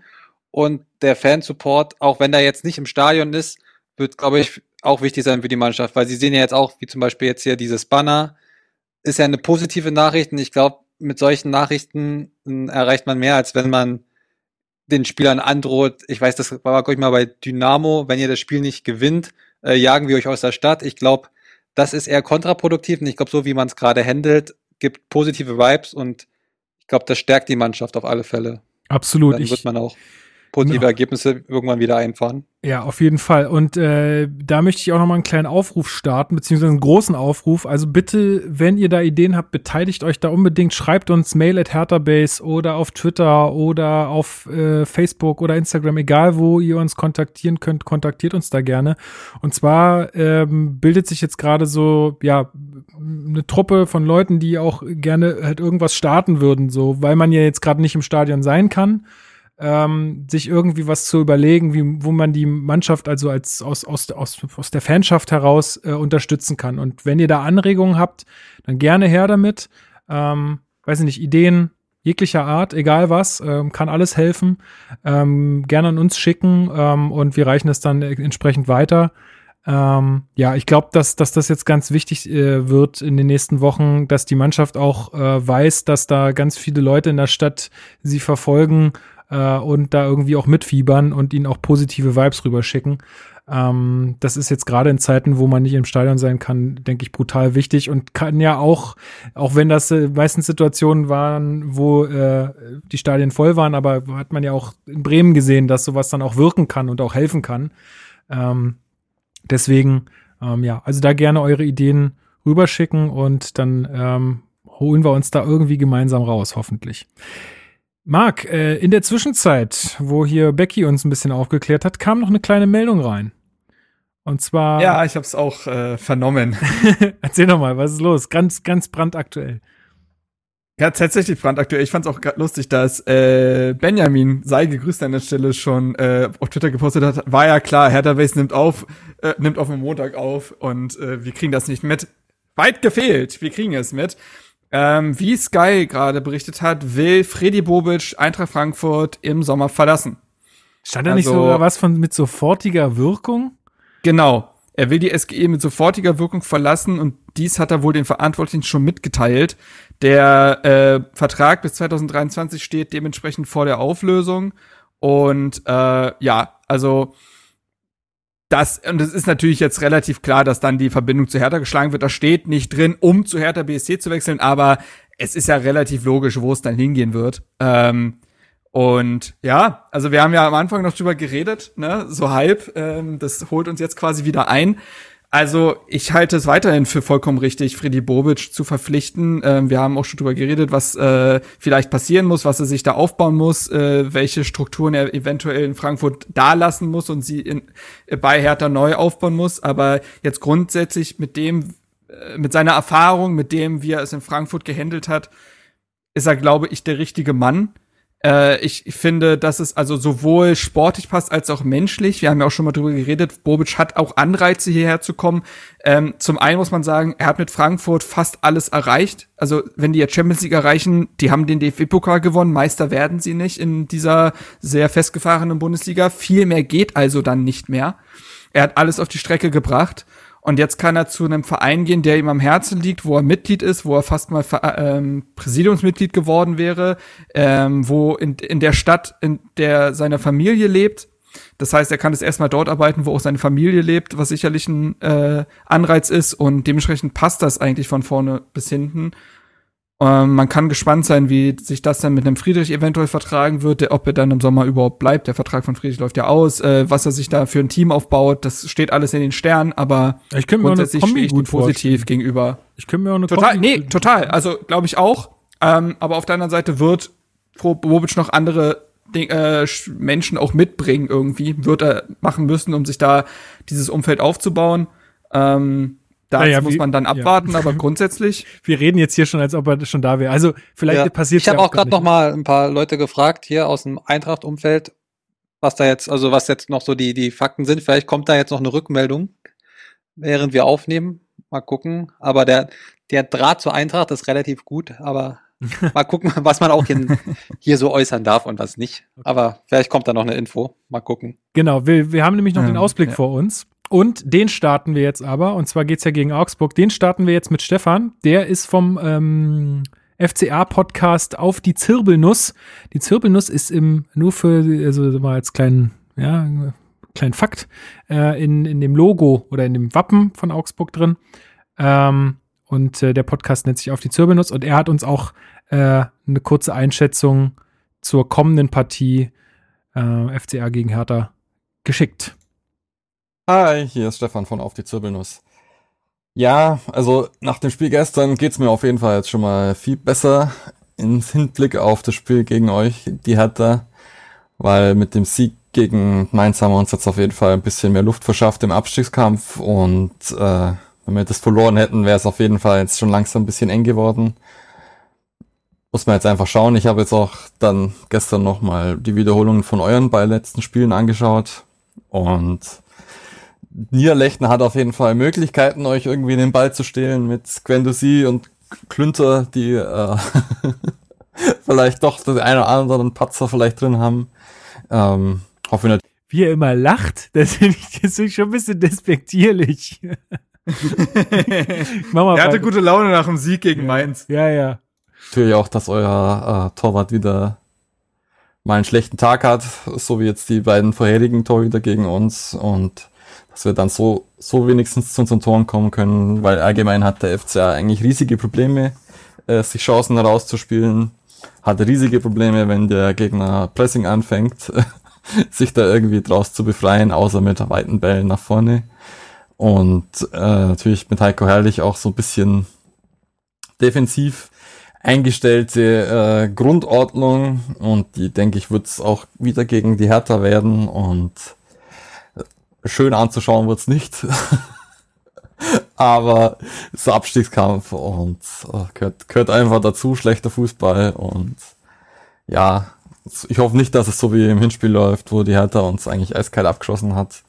Deswegen ist es vielleicht sogar besser, wenn wir nicht zu, zu offensiv agieren, aber ja, bleibt spannend. Äh, für, wir können auch mit dem Unentschieden, glaube ich, leben, aber ich hoffe, dass wir da einfach gewinnen.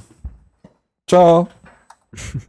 Ja, vielen Dank, Stefan. Äh, ja, meine Hoffnung ist ja so ein bisschen, dass Augsburg jetzt, jetzt gerade so ein bisschen satt ist, so, oh, okay, wir haben gegen direkten Spannungsabfall. Genau, so ein bisschen so, ah, okay, wir sind jetzt gerade nicht mehr so krass in der Bringschuld. Ähm, und äh, dass das jetzt unsere Chance ist, da genau reinzustoßen. Naja, also wie gesagt, der hat es ja angesprochen, 1-0 Sieg gegen Mainz. Auch das war ja eher irgendwie geschenkt äh, durch einen Torwartfehler. Ähm, ja, aber also ich glaube, wir sind uns alle einig, das Spiel gegen Augsburg hatten wir jetzt auch schon häufiger anklingen lassen. Hier muss einfach gewonnen werden. Es ist ein absolutes Muss-Spiel. Es wird interessant zu sehen sein, wie die Mannschaft mit so einer Situation dann auch umgeht, weil ich dann die Champions League Wochen, wie sie Dada ja genannt hat, waren ja eher so, also man wusste, man ist halt einfach äh, der unterlegene Gegner auf dem Papier, äh, was ja immer eine andere Situation auch äh, psychisch ist. Und ja, wird man sehen, wie man jetzt da dann auftritt. Ähm, die stehen acht Punkte vor uns auf dem 13. Platz jetzt. Und Weiß, er weiß auch niemand wie, sorry, aber weiß auch niemand wie. nee, weiß wirklich Ähm. keiner. Aber dann halt so durch, durch solche Spiele, ne, da kriegst du halt ein Tor geschenkt von Mainz. So. Und dann Das, ähm, bringst du es halt über die Zeit. Es ist halt lustig, dass die die letzten äh, drei Spiele gegen quasi direkte Konkurrenten Mainz, Köln und Bielefeld jeweils mit 1 zu 0 gewonnen haben. Und ich glaube, es ist, es ist, weiß, man muss mal sagen, also vielleicht wird der Stefan ja auch hier reinhören, das meine ich wirklich nicht böse, aber um Gottes Willen ist das schlimmer Fußball unter Heiko Herrlich. Das sagt er ja Das selber. Ist, also, es ist, ja, er sagt, er muss, er, man muss ja ein bisschen zu Euphemismen greifen. Er sagt ein, vielleicht ein bisschen defensiv. Es ist das defensivste, was ich mir vorstellen kann. Also ich, wenn Heiko Herrlich auf eine Siebener-Kette zurückgreifen könnte, wenn da genug Platz wäre, er würde es tun. Also, ähm, das ist schon unglaublich destruktiv und es ist ja nicht mal so, also es ist nicht mal quasi dieser Umschaltfußball unter Dada, wo man sagt, wir lassen die Gegner schon durchaus kommen und stehen tief, haben dann aber unsere quasi einstudierten Mechanismen nach vorne, sondern wenn man das Tor gegen Mainz gesehen hat, das war ein brutalster Aussetzer von, äh, von äh, Zentner und gegen Leverkusen haben sie einen Punkt geholt. Da war es ein brutaler Aussetzer von Lomp. Also davon profitieren sie gerade, sonst hätten sie diese Spiele nicht gewonnen oder eher verloren. Und ähm, es ist wahnsinnig destruktiv. Es ist teilweise so, dass die quasi mit einer Fünferkette spielen oder einem 4-2-3-1 und dann stehen da vorne Hahn und Niederlechner und haben dann gefühlt drei Ballkontakte, aber da sitzt dann vielleicht mal einer. Ähm, das gesagt, ist es aber natürlich trotzdem so, dass Augsburg sich sagen wird, ey, wir haben acht Punkte Vorsprung auf euch, wir müssen hier erstmal gar nichts. So, äh, wir können jetzt uns da defensiv hinstellen, euch den Ball geben, viel Spaß als Umschaltmannschaft gegen uns irgendwie Lücken zu finden. Äh, so, das wird für Hertha natürlich eine total schwere Aufgabe. Man hat das Hinspiel ja mit 3 zu 0 gewinnen können. Damals mit einem oder ohne einen Kunja? War mit einem Kunja, ne? Hat dann Mit gegen Schalke Kunja. gefehlt, ich weiß das gar nicht. Mit einem Kunja, stimmt. Aber ähm, für Hertha natürlich äh, extrem wichtig, dass jetzt ein Cordoba zurückgekehrt ist, der gegen Wolfsburg in der zweiten Halbzeit mit seiner Präsenz, auch mit diesen Situationen, dass er in Abschlusssituationen überhaupt kommt, der Mannschaft extrem hilft. Der kann Ball halten, das kann gefühlt sonst niemand. Und der wird total wichtig für diese Partie sein. Ich bin sehr gespannt, wie man es angehen wird, ohne einen Radonjic, ohne einen Kunja, ohne einen Kedira.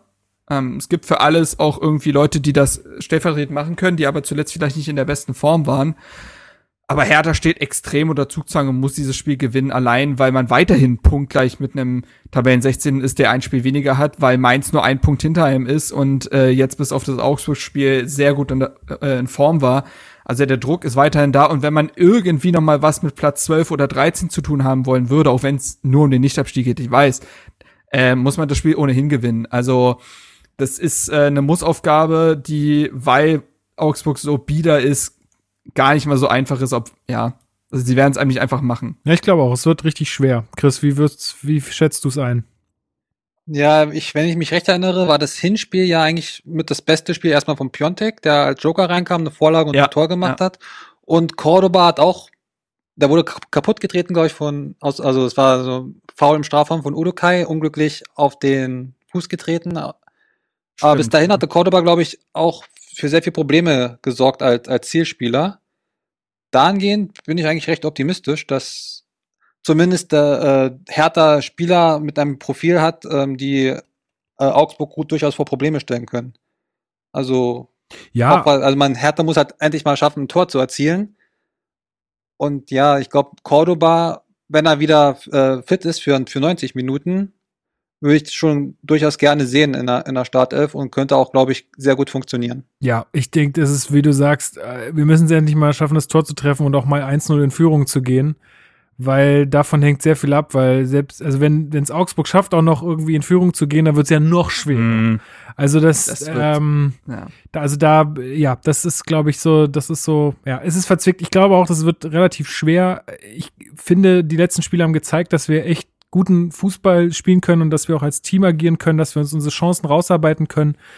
Ähm, jetzt muss man halt mal sehen, wie das gegen eine komplett anders ausgerichtete Mannschaft dann äh, läuft. Äh, aber ja, ohne Wenn Ein kleiner. Hoffnungsschimmer könnte ja auch sein, dass eventuell ja auch schon Derosum zurückkehrt. Also weiß man nicht so genau, aber zuletzt war ja zu lesen, dass er und Plattenhardt ja auch wieder im Training sind. Mhm. Wolfsburg für die eindeutig zu früh kommt, aber für Augsburg es eventuell schon reichen könnte. Plattenhardt jetzt offensiv nicht der Riesenfaktor, klar, aber Derosum allein für 10 bis 50 Minuten zu haben mit seinen Dribblings ist jetzt vielleicht auch nicht so schlecht. Also, ähm, aber dem mal rausgerechnet allein, wie gesagt, Cordoba wird da extrem wichtig sein, weil du dann auch mal einen langen Ball spielen kannst, weil du auch mal, weil auch Flanken auch mal Sinn ergeben. Du brauchst einen Piontek ja nicht anflanken. So. Ähm, das könnte auch ein Faktor sein und dementsprechend ja. Also Augsburg kann, wenn Augsburg was kann, dann verteidigen. Das ist schon ein echter Catanaccio, der da angerührt wird. So, ähm, aber ja, es, es, es ist ja vollkommen egal. Also egal, wie Augsburg äh, spielt, das ist ein Muss-Sieg für Hertha. An, ansonsten, wenn sie das Spiel nicht gewinnen, und da rede ich eben auch von einem Unentschieden, dann, boah, dann wird's düster. Dann Dann, wird's wird's richtig düster, weil wenn du nicht mal die Muss-Spiele gewinnst, das hatten wir ja in der Hinrunde, ne, als nicht gegen Mainz gewonnen wurde, gegen Freiburg, gegen Bielefeld, gegen Köln, dann wird's halt düster und nach Augsburg kommt Dortmund, kommt Leverkusen, kommt Union, kommt Gladbach. Gut, jetzt auch Ähm. alle nicht in der Mega-Form, aber trotzdem Nein. mega krasse Gegner, also so auf dem Papier. Ne? Total. Und ähm, auch Mannschaften, die halt, also bis auf Union müssen die alle. Also die haben auch immer weniger Spiele und wollen ihre Saisonziele erreichen, was Champions League oder Europa League ist und alle schwimmen dem gerade so ein bisschen hinterher. Also müssen die auch noch und stehen unter Zugzwang und können das nicht einfach auslaufen lassen. Für Hertha wird jetzt aber quasi, hat man jetzt so ein Dreier-Chunk, ne, Augsburg, Dortmund, Leverkusen und dann ist erstmal Länderspielpause. Ähm, da kann man quasi, da, der macht ja immer so gerne so Punktepläne, ne, so Mhm. für den und die Einheit an Spielen hätte ich gerne so und so viele Punkte. Für Hertha muss das jetzt eine drei bis vier Punkte äh, Einheit werden, so. Sonst wird's ex, also sonst weiß ich nicht. Ja. Gehe ich mit. Gut, gab's noch irgendwie Feedback aus dem, äh, aus dem Eintrachtlager, Chris? Bisher noch nicht, bisher noch nicht. Schade, schade. Keine wilden und wüsten Beleidigungen, schade. Ah, Ich schmeckte, es schmeckt das Salz auf Twitter nämlich wieder schon. Das ist, ähm, ja. Ja, das, das wird schön. Ach, ich freue mich. In, in unserer Position ist das doch dann, kann man das doch dann ertragen. ja, bei mir ist das, das Salz ist jetzt hier ein Zimmer weiter, ne? Das ist, mal gucken, wie das. Oh oh, mach die Tür nie wieder auf, Chris. Ja, das ja, ich, wahrscheinlich, ich kann die Tür wahrscheinlich gar nicht mehr aufmachen. wahrscheinlich ein bisschen weggesperrt. ja, äh, also zum Kontext, äh, die Freundin ist Eintracht-Anhängerin. Gut. Grüße, Grüße. Ja, grüß mal, grüß mal schön, wenn Bobic dann unterschrieben hat. ähm, nee, alles klar, gut. Also ihr werdet es auf jeden Fall über unsere Kanäle erfahren, sobald äh, Bobic dann äh, neuer sportlicher Verantwortlicher Aber nur über unsere, wir kriegen Genau. das exklusiv. Genau, wir kriegen das exklusiv. Nee, Quatsch. Aber ihr könnt uns natürlich überall gerne folgen. Twitter, Instagram, Facebook, äh, überall. Ähm, äh, geht auf unsere TikTok. Homepage. Äh. Tik- TikTok sind wir noch nicht, ne? Da haben wir irgendwie noch nicht. Noch nicht, aber ich sehe uns da ganz groß. Ja, also, wenn wenn, ich da die Dance, wenn ich da die Dances Genau. mache und so, fühle ich. Oje, oje. Nee, besser nicht. Ähm, genau, folgt uns da gerne, kriegt ihr immer alle Infos. Ähm, auf jeden Fall. Schreibt uns auch äh, total gerne weiter. Äh, wie gesagt, ich reiche das auch immer dann an alle weiter, wenn ich die Mails sehe. Äh, motiviert extrem. Ähm, motiviert sogar so weit, dass ich mir wieder ein bisschen zu teure Technik gekauft habe. Aber muss, Bisschen. Leute, muss. Du hast den Lars Windhorst einmal gemacht. Einmal, einmal nach Name eingekauft, da einfach mal auf den Tisch gelegt. Gut, man kann ja, Ohne System. Man kann es ja sagen, wir sind doch auch hier die, wir sind ja quasi die äh, Windhorst äh, Jünger, wie, also wir haben ja eine kleine finanzielle Spritze bekommen. Nein, Quatsch. Ich krieg eine Steuerrückzahlung und äh, die wird jetzt investiert. Die wird jetzt So. wieder reinvestiert. Ja, also schreibt uns da gerne weiterhin. Äh, tragt bitte alle eure Masken, reduziert eure Kontakte. Es ist noch nicht vorbei. Das Ganze steigt wieder. Ich habe keinen Bock mehr. Ich sag's jede Woche erneut. Bitte lasst's bleiben. Reißt euch noch zusammen. Es ist noch nicht vorbei. Ähm, genau. Und ansonsten bleibt schön gesund. Ähm, Chris, du kannst äh, deine letzten Worte noch vorbereiten und ich ähm, sag äh, in der Zwischenzeit, Marc, alles Gute für dein neues Podcast-Projekt, ne? Du bist damit jetzt hier raus. Das war. nee, Das Quatsch. war schön. Das war eine schöne Zeit. Äh, ja. Nee, vielen Dank auch für deine Teilnahme wieder und für deine wöchentliche Partizipation und ich freue mich eigentlich, ja, jede Woche mit dir zu podcasten. Vielen Dank. Oh. Beruht So. auf Gegenseitigkeit. Und Chris, dir natürlich auch äh, herzlichen Dank, dass du hier mit dabei warst. Wir hoffen auf ähm, noch Insider-Infos dann äh, aus der Eintracht-Welt, dann über unsere Ja, kommt anderen. bestimmt im Laufe des Abends. Sehr gut, sehr gut. Und äh, ja, du hast jetzt das letzte Wort. Vielen Dank, dass du mit dabei warst. Immer wieder gerne. Äh, wir rotieren ja immer durch und ähm, ja, freue ich mich schon, wenn du das nächste Mal mit dabei bist. Immer wieder gern. Ich habe schon mal geguckt. Ich habe ja Nussknacker parat und am, am Wochenende wird dann die, die Zirbelnuss geknackt. So. So. Da haben wir auch unseren Bildungsauftrag noch erfüllt. Ne? Wir wissen jetzt alle, was die Zirbelnuss ist und sehr gut. So ist es. Dann, Ich sag auch noch klar. Tschüss. Bevor du Tschüss sagst, sag ich noch Tschüss, weil du hast das letzte Wort. Ciao. ciao.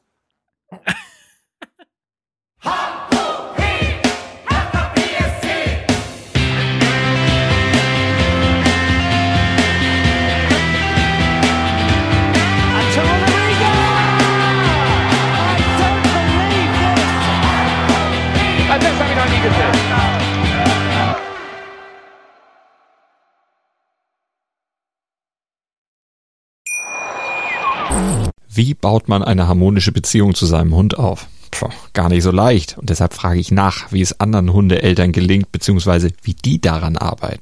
Bei Iswas Dog reden wir dann drüber. Alle 14 Tage neu mit mir, Malte Asmus und unserer Expertin für eine harmonische Mensch-Hund-Beziehung, Melanie Lippisch. Ist was, Dog? Mit Malte Asmus. Überall, wo es Podcasts gibt.